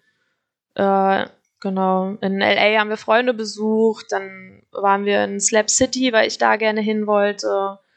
Und überall, wo, wo wir es interessant fanden, haben wir halt ein bisschen länger Zeit verbracht. Genau, Slap City hatte ich dich, glaube ich, ähm, direkt schon im Vorgespräch mal drauf angesprochen, auf dieses eine Bild, was auch in dem Bildband Mhm. ist, wo ich mir auch extra einen Marker gesetzt habe, was ich jetzt aber gerade nicht finde. Ah, doch, da ist es ja. Ähm, ich blätter nämlich gerade mal da rein. Und Mhm. zwar ist es Seite 17. Und ähm, die Bilder sind dann auch manchmal nach den Personen benannt, die da drauf ähm, abgebildet sind. In dem Mhm. Fall heißt es Frank Slap City. Genau, also der, der auf dem, also man sieht halt einen, ähm, ja, aber das Alter lässt sich irgendwie schwer schätzen und ich weiß es selber auch gar nicht. Äh, also man, man sieht halt einen älteren Herrn auf einem Trailer stehen, äh, in einem Wüstengebiet und vor dem Trailer stehen zwei Hunde. Und äh, der Motor des Autos, also dieses Wohnwagen-Trailers, äh, sind halt vorne diese Klappen offen und ähm, sieht halt alles irgendwie sehr kaputt aus. äh, genau, und der, der auf dem Trailer steht, sein Name ist halt Frank und er ist äh, Bewohner von Slab City. Slab City ist eine Stadt in der Wüste, äh, in der Colorado-Wüste von Kalifornien. Und ähm, die Stadt ist dafür bekannt, dass sie sozusagen so autonom, äh, ja, halt so ein bisschen gesetzfern und gesellschaftsfern ist. Also es ist wirklich mitten in der Wüste, so da gibt's halt gar nichts. Und Mhm. ähm, es ist ein witziger Mix aus Menschen, den ich super interessant finde, weil auf dem Foto wirkt es jetzt sehr, ähm, es wirkt fast ein bisschen verwahrlost. Also definitiv auf dem Foto wirkt es sehr verwahrlost. Ne? Man sieht halt irgendwie einen umgekippten, was ist das, ein Stuhl, der wahrscheinlich aus diesem Trailer kommt. Das ist irgendwie ein Autostuhl. Diese Hunde da sind angekettet und es ist halt relativ viel Müll, der so links rumliegt. Und er steht halt mit seinem auch ein bisschen Zausenhaar oben auf diesem Trailer. Äh, und viele Bewohner oder vieles in dieser Stadt, es ist halt keine Stadt, in dieser Zusammenkunft von Menschen wirken auf den ersten Blick verwahrlost, aber es ist nicht so. Also diese Leute sind ganz bewusst dorthin gezogen. Ne? Sie sind, haben sich bewusst dafür entschieden, sich der Gesellschaft, der, der äh, US-amerikanischen Gesellschaft sich zu, zu entziehen. Und Frank ist halt einer dieser Bewohner. Und genau, wir sind da halt hin und haben uns, haben unterschiedliche Leute kennengelernt, haben uns mit unterschiedlichen Leuten unterhalten. Und äh, ja, er, ähm, ich habe ihn gefragt, ob wir ihn fotografieren dürfen. Äh, er hatte damit kein Problem. Und genau, dann ist das Foto entstanden. Und das Interessante an Slap City finde ich, äh, dass da halt sehr, sehr unterschiedliche Menschen wohnen. Welche, Also es ist nicht nur White Trash, sondern es ist ähm, auch einfach so eine Community von Outlaws, die da einfach genau, so ein bisschen aber ja, also off-grid. Ja, Hausen.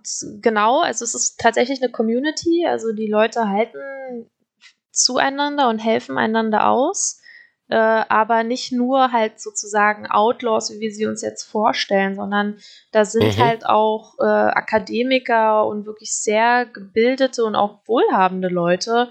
Also, ne, es gibt auch Trailer, die unterscheiden sich stark von dem, auf dem Frank da jetzt so steht.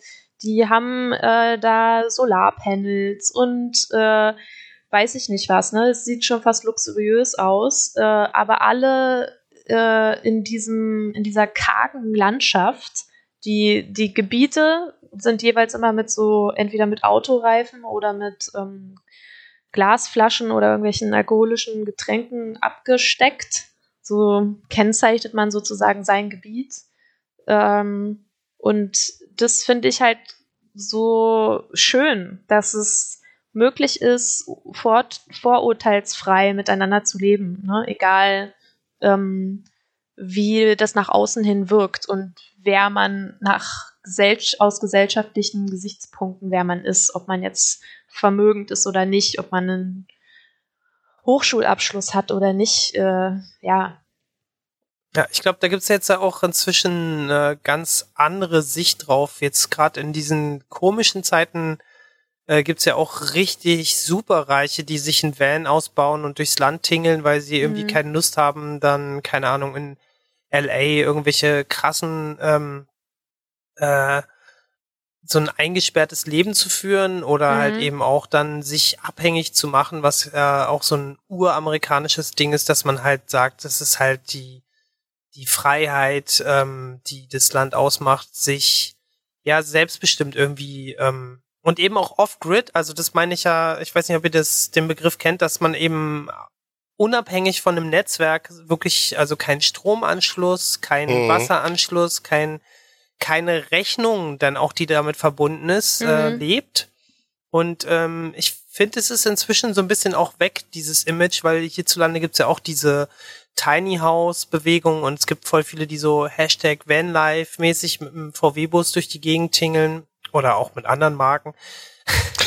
äh, ja, das ist, das ist ja auch inzwischen gar nicht mehr so wie zum Beispiel 2010, wo man das noch verbunden hat mit so Camps von Leuten, die irgendwie obdachlos geworden sind wegen, wegen irgendwelchen Börsenspekulationen. Mhm.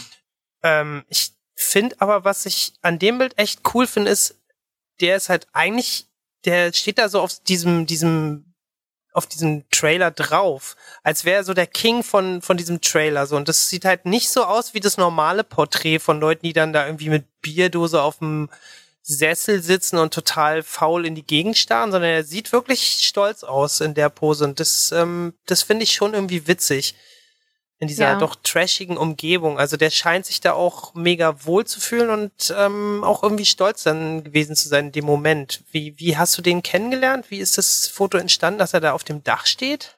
Mm, der stand auf dem Dach.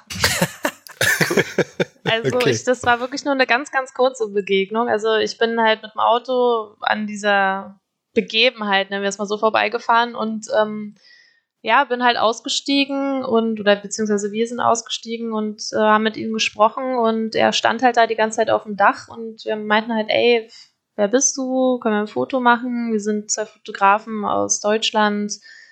Äh, und er war so, ja klar, go for it.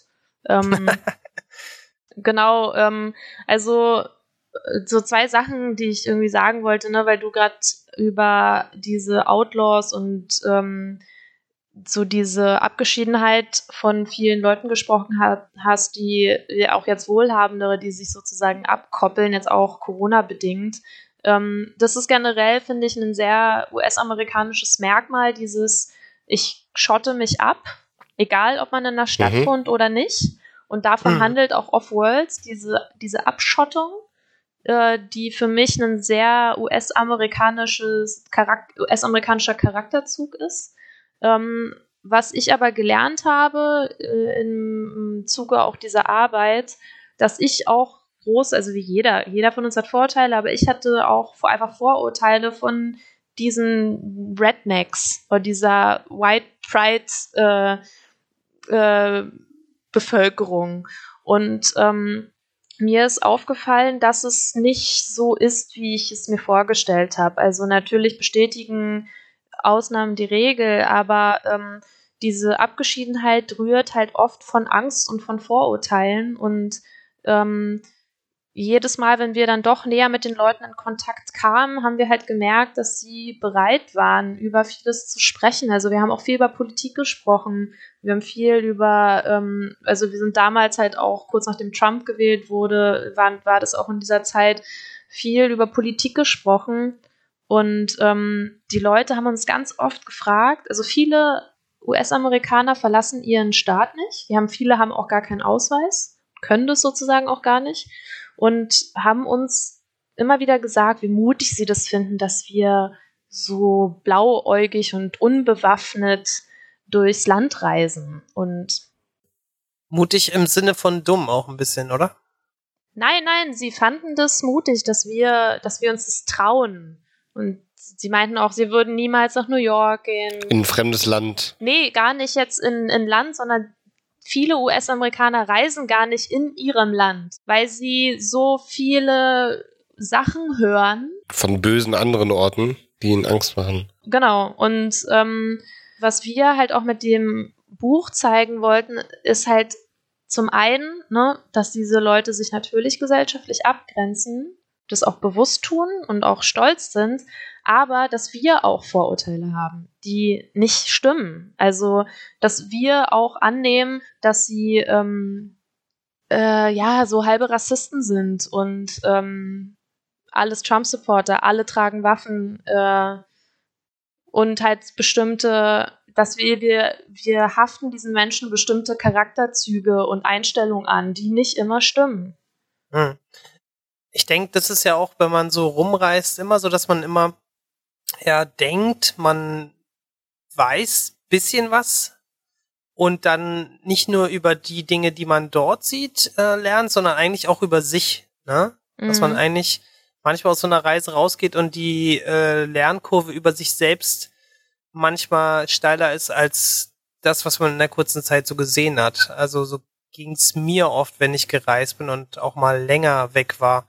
Wie siehst du das? Ähm, wir haben ganz am Anfang in einem Vorgespräch schon mal äh, darüber gesprochen und du sagtest, dass es halt auch eine sehr privilegierte ähm, Situation ist, in der man dann ist, ne? Also wirtschaftlich wie auch mh, vielleicht ähm, ja so ein bisschen gesellschaftlich. Mhm. Ja, also ich will das jetzt zum Beispiel auch gar nicht relativieren, äh, dass, also ich denke, dass sich, dass es sehr, sehr wichtig ist, auch selbst in der Position eines Fremden auch mal zu sein. Ähm, und ähm, ich denke, es, es ist so ein Spagat. Also ich finde, dass meine Generation sehr privilegiert ist, einfach von dem Fakt, dass wir die Möglichkeiten und das Geld haben, überall hinzureisen, wo wir wollen. Und das auch oft auf Kosten bestimmter Regionen tun, ohne darüber nachzudenken. Ähm, ich versuche, mich halt immer mit den Regionen und den Menschen auseinanderzusetzen, wohin ich reise, aber ich kann das natürlich auch nur machen, weil ich die Möglichkeiten dazu habe. Und das äh, darf man auch nie vergessen. Und das äh, versuche ich auch immer wieder, wenn ich zum Beispiel etwas veröffentliche. Also deshalb tue ich mich damit auch sehr schwer. Ähm, ich überlege sehr, sehr viel, was ich veröffentliche und in welcher Form, weil ich gerade diese Stellung habe. Ich darf mir bestimmte Meinungen nicht erlauben, beziehungsweise ich darf mir eine bestimmte Position in vielen Bereichen kann ich nicht eine Meinung nach außen äh, bringen, sondern ich muss, muss offen bleiben und den Leuten die Möglichkeit lassen, selbst äh, eine Erkenntnis zu ziehen aus, aus meinen Arbeiten. Man hat schon das Gefühl, dass die Bilder vielleicht auch deswegen teilweise ganz gut ankommen, weil sie ein gewisses Narrativ manchmal brechen. Ne? Also einerseits in so in, in so bekannte Klischee-Situationen reingehen und dann doch ähm, ein anderes Bild zeigen, als man es kennt. Du Mhm. das auch so beschreiben? Ja, schon, auf jeden Fall. Ja, das denke ich auch. Also erstrangig ist für mich halt immer die Person und das sind zu 90 Prozent Menschen, die, die ich fotografiere, dass sie halt würdevoll dargestellt werden. Und das macht natürlich auch meine Selektion am Ende aus. Ne? Also ich habe natürlich auch viele Bilder, die am Ende anders wirken. Das, ähm, für mich ist das ein sehr, sehr wichtiger Faktor. Egal, wenn ich fotografiere, ob das jetzt halt ein Mhm. Obdachloser oder ein reicher Mensch ist, ist wichtig, dass die für mich mit Würde und Stolz dargestellt werden. Ähm, aber natürlich versuche ich auch ein bisschen bestimmte Muster zu brechen, weil das für mich das halt einfach nicht gibt. Also man muss sich halt einfach selbst immer wieder hinterfragen. Und jeder von uns hat Vorteile und das ist natürlich auch ein menschliches Verhalten, Ja. dass ein was einen auch, was natürlich auch, man, man kann das ja nicht komplett ablegen, sonst ist man ja auch wahllos ausgeliefert und das ist ja auch irgendwie ein Verhaltensmuster, ja. was man braucht. Aber man muss das halt auch einfach immer wieder wissen und immer wieder hinterfragen, so dass wir alles und jeden in Schubladen stecken. Ähm, wenn du ein Learning jetzt aus der Zeit mit nach Deutschland nimmst für dich, wie ähm, Menschen dich als Fremde ähm, sozusagen aufgenommen haben oder äh, dich ja willkommen geheißen haben. Gibt's da was, was du als ja vielleicht als Learning mit, mitgenommen hast? Ähm, ja, also ich versuche halt generell, aber das würde ich jetzt nicht nur von der Arbeit, ich versuche halt generell immer sehr aufgeschlossen zu sein. Also wenn mich jemand anspricht, egal wie er jetzt aussieht, dass ich nicht von bestimmten Sachen ausgehe. Es ist natürlich schwierig manchmal in Berlin, weil man ständig angelabert wird, allein halt von irgendwelchen Greenpeace, Greenpeace-Vertretern auf dem Alex. Äh, aber mm. die sind ja mhm. dann meistens schon farblich gekennzeichnet. Ähm, ja, aber ich versuche halt wirklich auch zuzuhören, wenn jemand was, wenn mich jemand was fragt und dann den, denjenigen auch ausreden zu lassen und im besten Fall halt auch eine Antwort oder eine Hilfestellung geben zu können. Äh, ja. Und würdest du sagen, es gibt eine andere Willkommenskultur in USA oder denkst du, wir sind einfach überall unterschiedliche Menschen und es ist überall gleich? Also wenn man es jetzt ganz konkret jetzt mit Deutschland und Berlin vergleicht. Äh, definitiv eine andere Willkommenskultur. Äh, ich vergleiche das immer sehr gerne mit der russischen. Also ich bin ja auch viel in Russland gereist und ich bin ein ganz großer Russland-Fan, was so die Mentalität der Menschen angeht.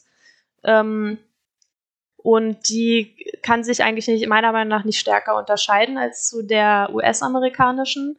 Äh, ich sage immer US-amerikanisch, weil es gibt auch Lateinamerika und ich weiß, dass viele Lateinamerikaner das überhaupt nicht mögen, wenn man einfach Amerika sagt. Deshalb US-Amerika. Äh, und zwar die US-amerikanische Mentalität ist so super über, äh, so überschwänglich und oh mein Gott, mhm. I love you so much, you're awesome und du bist der beste Freund von allen und alle lieben dich, aber in Wirklichkeit ist es halt nicht so und du fühlst dich als Tourist unglaublich wohl. Aber wenn du wirklich dort lebst und mehr Zeit in, äh, in den Staaten verbringst, dann kann das ganz schnell sehr einsam sein. Und äh, mhm. In der Hinsicht, das meine ich mit Abgrenzen. So die äh, US-Amerikaner sind super warmherzig auf den ersten Blick, aber da steckt halt nicht viel dahinter und man muss wirklich sehr, sehr viel Arbeit leisten, damit sie einen in ihr Leben lassen. Und wie hast du es in Russland kennengelernt? Ich verstehe jetzt noch nicht ganz den Bezug. In Russland ist es genau andersrum. In Russland, da sind die von vornherein einfach unglaublich scheiße zu dir und du denkst dir so, oh mein Gott. und die sind halt so super kühl und übelst schroff ja. und hart. Aber wenn ja, du die halt ja. einmal geknackt hast, dann hast du einfach Freunde fürs Leben. Also für mich ist das beste Beispiel, ich habe über ein Jahr und in den, in den Vereinigten Staaten verbracht. Und ich war auch mehrmals, also ich war jetzt insgesamt fünfmal in den Vereinigten Staaten. Und ich habe wirklich kaum Freunde. Äh, also ja. ich habe, und die Freunde, die ich habe, sind keine US-Amerikaner. Das sind dann Europäer oder Lateinamerikaner, die in die Staaten gezogen sind. Aber ich habe äh, eigentlich nur zwei Freunde, die gebürtige US-Amerikaner sind. Und in Russland war ich einen Monat am Stück einmal und ein und dann noch mal ein paar Mal gereist. Und ich habe so unglaublich viele Freunde. Also so, ähm, die kann ich gar nicht alle ab aufzählen und abzählen. Und ich habe so eine riesige Base in Russland, äh, obwohl ich da nur so kurz war, weil also mhm. weil das einfach so eine warmherzige Community da ist. Ähm, und da bin ich so reingestürzt und die haben mich einfach aufgefangen und da war ich niemals alleine. Wo warst du da? In Moskau und St. Petersburg und halt so ein bisschen in den Vororten von Moskau. Tja, hätten wir uns vielleicht hm. äh, über Moskau und St. Petersburg unterhalten sollen. Ja, Gibt's denn da auch noch einen ähm, fotodokumentarischen Bildband, den du da rausbringst? Ähm, oh, das, äh, also ich noch nicht, aber ich, ich würde voll gerne mal nach Moskau Spaß. ziehen für ein halbes Jahr. Aber es gibt tatsächlich eine mhm. Fotoreihe ähm, die ich ähm, gemacht habe. Die findet man auch äh, bei The Grifters. Äh, die ist dann so ein bisschen im Graffiti-Content angelehnt, ähm, wo ich sozusagen so durch den ganzen Ostblock reise. Und, ah, cool. Genau. Wie heißt es? Äh, müsst einfach mal googeln, Luisa Amelie The Grifters. Eastblock Tour. Hm. Ähm, ja, der Grund, warum ich das jetzt so ein bisschen, ähm, ja, eigentlich in Spaß nur ähm, gesagt habe, ist, ähm, wir kommen so ein bisschen zum Ende des Gesprächs, mhm. wo wir ähm, so ein bisschen auch nochmal ähm, dir die Möglichkeit geben wollen, äh, zu sagen, was du so gerade ähm, für Projekte machst, die wir jetzt natürlich noch nicht vorliegen haben, was du mhm. planst, so für die nächste Zukunft, wenn man das überhaupt so machen kann. Ähm, Gibt es da jetzt ganz konkrete Sachen? Ja, also konkret plane ich jetzt eine Reise äh, nach Kirgistan, wo ich äh, an einer Fotostrecke arbeite, ähm, wo es indirekt um äh, genau so ähm, Arbeitsmigration geht, äh, wo ich aber mich konkret auf äh, Kinder und Familien in Kirgistan konzentriere. Ähm, Genau, so viel dazu. Mehr will ich eigentlich erstmal noch gar nicht sagen. Äh, bin ich auf jeden Fall sehr gespannt. Und äh, weil ich noch nie in Kirgistan war. Und ansonsten ähm, arbeite ich auch ähm, an einer Serie über das House of One. Das ist ein Projekt, was in Berlin ähm, schon läuft, aber noch nicht fertig ist. Vielleicht für dich als Architekten auch interessant. Ich weiß ja, nicht, hast du schon davon, mal vom Haus davon gehört? Ja, also ich habe ähm, jetzt in der Recherche ähm, das einmal noch mal kurz nachgeschlagen. Da gibt's jetzt, glaube ich, auch ein bisschen Projektfortschritt. Ähm, Deswegen, ich war da nicht auf dem neuesten Stand, aber es geht auf jeden Fall um ein Mehr-Religionenhaus, wenn ich da nicht total falsch bin. Ja, richtig. Ähm, also das wird ähm, ein Gebäude in Berlin-Mitte, was gleichzeitig Synagoge, Moschee und Kirche äh, sein soll und es auch in architektonisch äh, sozusagen auch widerspiegelt, diese drei großen äh, Religionen. Und ähm, genau, und es ist äh, für mich ein total, ja, unglaublich schönes äh, Projekt, ein schöner Ansatz, ähm, wo es auch wieder um, ja, einfach Freiheit und also um, um die Freiheit des Lebens und wie man lebt geht. Ähm, Was machst du da? Also ich dokumentiere das, äh, dieses Projekt als Fotografin. Ähm, das Gebäude ist natürlich noch nicht fertiggestellt, aber ich begleite zum Beispiel bestimmte Projekte, äh, die jetzt schon stattfinden. Also zum Beispiel gab es ähm, äh, Workshops, wo es um die Frau in der Religion ging und oder geht, wo ähm, dann äh, Vertreterinnen äh, der jeweiligen Glaubensrichtung sozusagen ihren einen Einblick in die Religion geben. Und ich war zum Beispiel dann einen Tag in einer Moschee, ähm, einen Tag in der Synagoge und einen Tag in der Kirche und ähm, für mich ist das alles Neuland, weil ich ähm, ohne Religion aufgewachsen bin. Und ich muss da sehr, sehr viel lernen um, und halte mich auch sehr viel zurück, weil das ist halt auch wieder so ein Punkt, wo ich wieder merke, ich habe unglaublich viele Vorurteile. Ähm, weil ich auch ganz oft Angst habe, irgendwas falsch zu machen oder falsch zu tun oder ich eigentlich ununterbrochen, wenn ich irgendwo in irgendeiner religiösen, in einem religiösen Ort bin, das Gefühl habe, ich bin hier falsch. Ich, ich, äh, alleine meine reine Existenz hier stört die Menschen schon. Und ähm, ich habe auch gelernt, dass das auch ein falscher Gedanke ist. Also natürlich muss man sich überall auch schauen, dass man sich richtig verhält und bestimmte Richtlinien einhält, aber ähm, es fängt halt schon damit an, dass man sich gar nicht traut, bestimmte Fragen zu stellen und dadurch halt auch Sachen nicht ja. weiß. Ähm, ja, und das House of One bietet gerade auch Menschen, die vielleicht mit Religion nicht so viel in Kontakt gekommen sind wie mir, auch die Möglichkeit, äh, da einen äh, Wissensaustausch ähm, zu bekommen und einen Einblick in Religion zu bekommen und äh, ja, ein Gespräch zwischen Religionen zu führen. Und das ist einfach sowas von äh, wertvoll. Ja, und das finde ich sehr, sehr schön. Gibt es da irgendwie jetzt Veranstaltungen, an denen du schon statt, also ähm, teilgenommen hast? Ja, also ich habe zum Beispiel in diesem Workshop teilgenommen.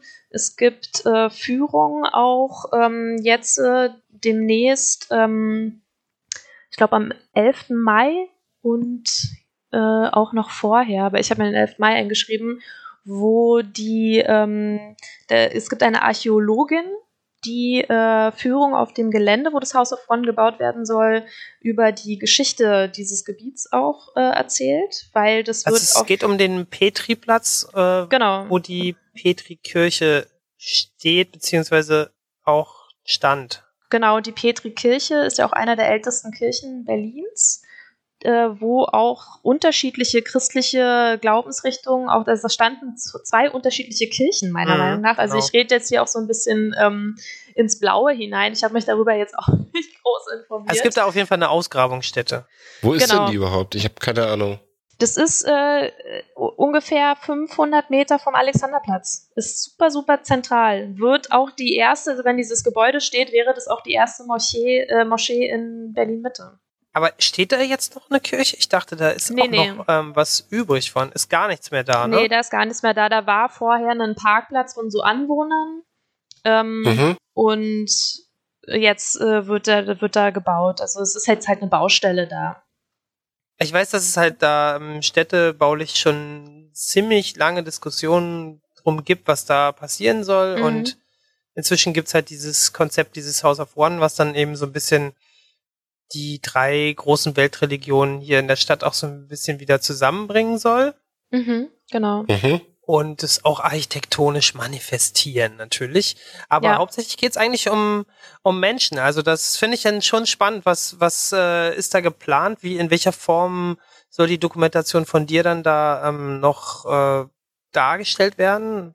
Also das steht, das steht jetzt so ein bisschen in den Sternen. Ne? Also Mhm. das Haus wird, soll ja erst in fünf Jahren fertiggestellt werden. Mir geht's eigentlich um die ganzen internen Sachen. Ne? Mir geht's halt um die, um die Aktion an sich, dass hier vermittelt wird zwischen den Religionen und zwischen Meinungsverschiedenheiten.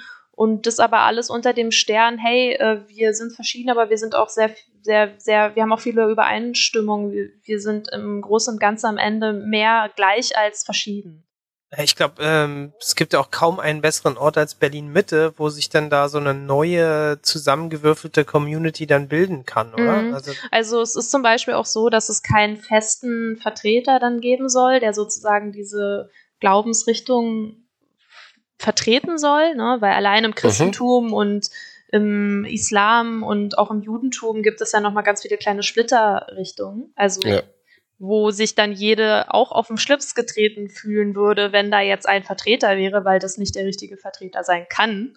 Ähm, und ja, dann es ist so ein bisschen wie so Wanderausstellung mäßig, dass halt immer wieder, also es ist noch nicht festgelegt, mal vielleicht für einen Monat, vielleicht auch mal für ein halbes Jahr, aber dass sozusagen immer unterschiedliche äh, Vertreter dann da sind und ähm, äh, Gottesdienste abhalten. Mhm. Es wird halt drei, das Haus ist so ein bisschen so aufgebaut, dass es drei unterschiedliche ähm, Bereiche gibt und einen Innenhof, für den der all, alle Zugänge, alle verbindet und für die sozusagen alles trifft sich in der Mitte. Also es ist nichts abgegrenzt voneinander, aber es gibt schon auch eigene Bereiche. Alleine, weil ja zum Beispiel auch im Islam und im Judentum in bestimmte Richtungen gebetet wird. Und das ist natürlich architektonisch, wird das halt natürlich auch berücksichtigt. Ähm, jetzt haben wir ja ganz viel über deine Projekte gesprochen und das ist auch so geplant gewesen, aber vielleicht kannst du noch mal ganz kurz sagen, ähm, was du gerade so mit Alpha noch machst. Genau, also mit Alpha äh, mache ich halt sehr viele Künstlerporträts, also hauptsächlich in der Musikbranche, ähm, also wie auch in meinem künstlerischen, ja, fotojournalistischen Bereich dreht sich alles um den Menschen. Äh, ich ähm, mache auch immer mehr Werbung, äh, gehe auch immer mehr in die Regierichtung und ähm, erzähle, ja, versuche halt einfach bestimmte Stimmungen rüberzubringen. Also es fließt natürlich auch viel aus meiner fotojournalistischen Arbeit in meine kommerziellere Arbeit. Also zum Beispiel verbaue ich viele Situationen, die ich erlebt oder auch fotografiert habe, dann in meine kommerziellen Arbeiten, weil sie nicht, weil sie halt so stark an einem so, und so stark und so lebensbejahend sind, dass ich das mir gar nicht ausdenken kann, ohne dass ich es halt erlebt habe oder halt auch festgehalten habe. Ganz konkret gesprochen, das sind also ähm, immer Porträts, die du machst, aber jetzt eben auch äh, neuerdings ein bisschen Bewegtbild mhm. mit ähm, Musikern, Artists. Ähm, also ich habe ein Bild von Juju, von der Rapperin gesehen. Mhm. Ähm, Gibt es da noch ein paar Namen, die mit denen du gearbeitet hast oder jetzt gerade arbeitest, die man kennt? Äh, ich muss jetzt mal ganz kurz hier auf unsere Seite gehen. ja, ist auch immer gut, so ein um, Werksverzeichnis. Um das so mal aktuell zu haben.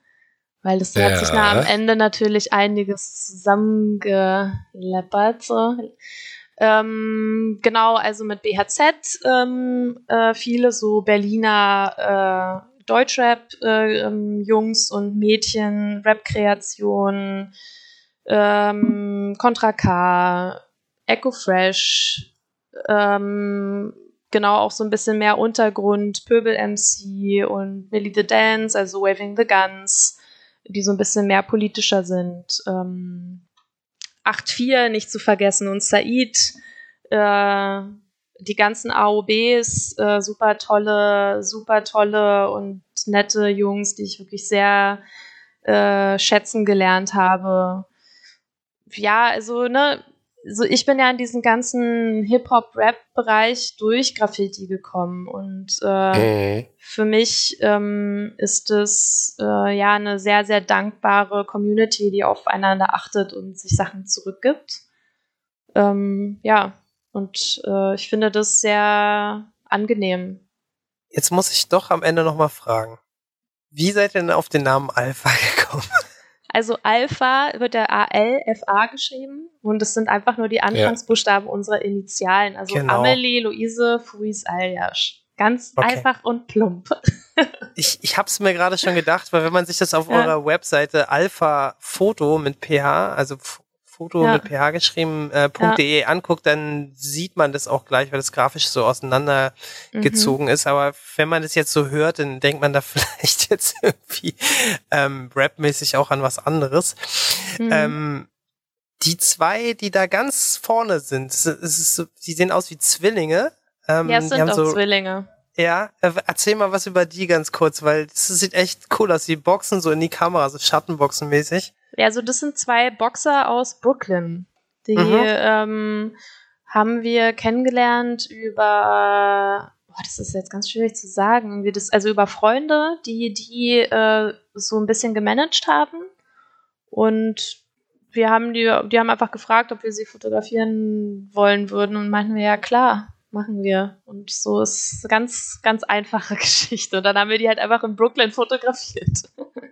Also weil äh, was da ganz cool rüberkommt, das sind halt irgendwie erstens ähm, ziemlich bunt durch die durchs Gemüsebeet Menschen halt, die auch ganz unterschiedlich aussehen, die du da auch, äh, wenn es auch ähm, natürlich Auftragsarbeiten sind, aber vielleicht mhm. äh, kommen die ja auch auf dich zu, weil du da so einen ähm, urbanen Touch auch in dieser Fotografie hast oder weil ihr den habt. Das ist ja was, was ihr zu zweit macht.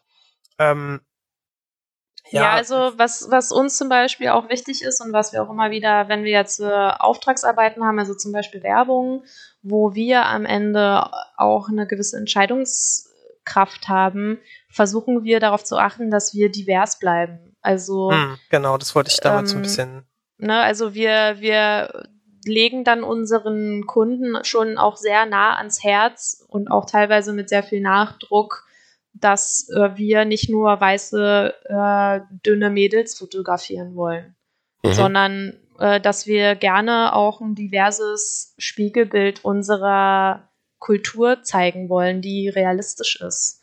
Genau. Also wer das jetzt nicht so ähm, nochmal rückblickend ähm, wahrgenommen hat, weil inzwischen hat sich da super viel getan, zum Beispiel bei Modefotografie und bei Werbefotografie, dass es halt in den letzten zwei Jahren, würde ich auch erst sagen, super divers geworden.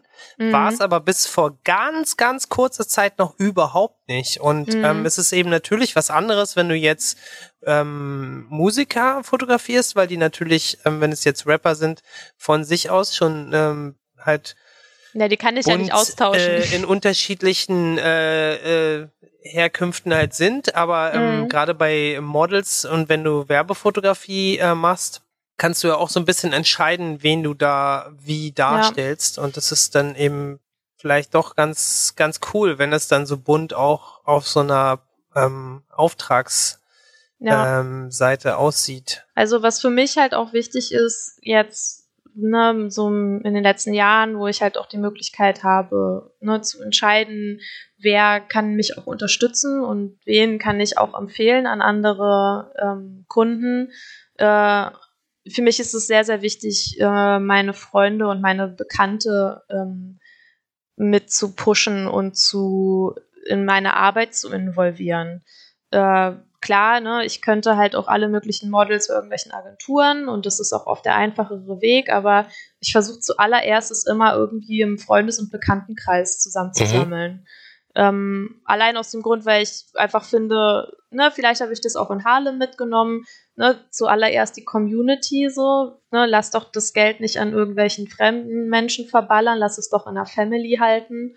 Und ähm, zum anderen einfach, um sich gegenseitig auch zu stärken, weil mir sehr, sehr viel Vertrauen und viel Support entgegengebracht wurde in den letzten Jahren und ich nicht da wäre ohne viele Menschen um mich herum, äh, die mir gesagt haben, ey, du gehst den richtigen Weg oder mir halt in richtigen Stellen Vertrauen oder auch Möglichkeiten äh, entgegengebracht haben. Und genau das Gleiche, finde ich, sollte jeder halt auch zurückgeben. Vielleicht noch ganz kurz, ähm, wen würdest du denn gerne ähm, grüßen oder ähm, was würdest du uns vorschlagen, wenn wir mal, ähm, Oh, verdammt, da habe ich gar nicht drüber nachgedacht. Mit wem arbeitest du denn gerne zusammen, was so Agenturen angeht? Weil das ist ja so ein Netzwerk, das ist schon immer relativ ähm, gegenseitig befruchtend. Also Agenturen an sich, ne, mein, meinst du jetzt so Produktions- oder Werbeagenturen? Äh, aber ich mache ganz viel, ich mache ganz viel tatsächlich irgendwie über Freunde und äh, auch viel selbst. Aber jetzt natürlich die allererste große äh, Produktionsfirma, die mir einfällt, ist natürlich Easy Does It. Also dickes Mhm. Herz und Love. Die ähm, sind zum Beispiel auch mit diejenigen, die mir an vielen Stellen Möglichkeiten und Chancen und Vertrauen entgegengebracht haben. Und äh, die, für mich macht Easy Does It, hat auch Berlin geprägt. Ne? Also äh, ganz, ganz tolle und großartige Arbeiten von denen und einfach unglaublich nette, liebevolle Menschen. Also, ja, aber ich bin natürlich unvorbereitet und habe mir nicht überlegt, wen. Äh, Das gehört zum Programm, ja. Ja, ich scroll halt da so durch und ich denk mir halt so, wenn du, wenn du jetzt sagst, ähm, bei BHZ, die kanntest du vorher nicht, dann ist es halt schon manchmal spannend, wie man hinter den Kulissen so kennt. mhm. Und manchmal kommen ja auch so Aufträge mehr aus der Not raus, weil es oft ganz schnell gehen muss und man da sehr viel Vertrauen haben muss in Leute. Ja. Deswegen sind ja so Netzwerke eben auch so wichtig, ne? Also da muss ich mir, das muss ich mir nochmal genauer überlegen, weil ich, also ich muss halt auch ganz ehrlich sagen, das ist auch so ein bisschen so ein Negativding von mir. Ich bin ganz schwer jemand, der sich so regelmäßig bei Leuten meldet. Das heißt aber nicht, dass ich die irgendwie vergessen habe und dass die, die Menschen nicht zu schätzen weiß, aber ich habe einfach wirklich äh, so, also ich habe immer sehr viel um die Ohren und bin dann immer nur fokussiert auf diese Person, mit der ich gerade arbeite. Und in einer ruhigen Minute versuche ich mich dann wieder zu sammeln und halt auch mal meine Leute wieder zusammenzuholen und mich zu connecten. Aber es wird halt irgendwie mit den Jahren immer weniger, diese Zeit, die ich dann habe. Ähm, Und die Ja. Leute, die, die, die du quasi vor der Linse hast, ähm, kommen da auch so richtig intime Momente zustande oder ist es, ist es äh, romantischer, als man sich das vorstellt? Nö, schon, auf jeden Fall. Also, aber das sind zum Beispiel auch so Sachen, die ich jetzt sehr wenig nach außen hin zeige, einfach weil ich, äh, ich, ich habe so viele schöne, intime Aufnahmen. Aber ich habe die letzten Jahre einfach nichts veröffentlicht, aber das wird auch noch kommen. Mhm. Äh, ich gehe ja nie ohne Kamera aus dem Haus und äh, ich bin dann schon auch ein sehr geselliger Mensch und gucke auch manchmal ein bisschen tiefer ins Glas und äh, vers versuppt dann halt irgendwo oder bei irgendwem.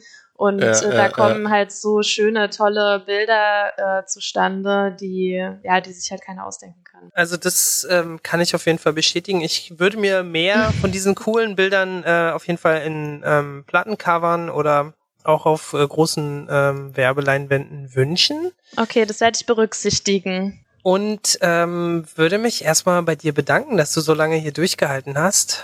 Ähm, Immer wieder gern. Ich habe das Gefühl, ich habe gar nicht so viel gesagt. ja, Oh, waren ja auch nur so zweieinhalb Stunden. ja. Verdammt.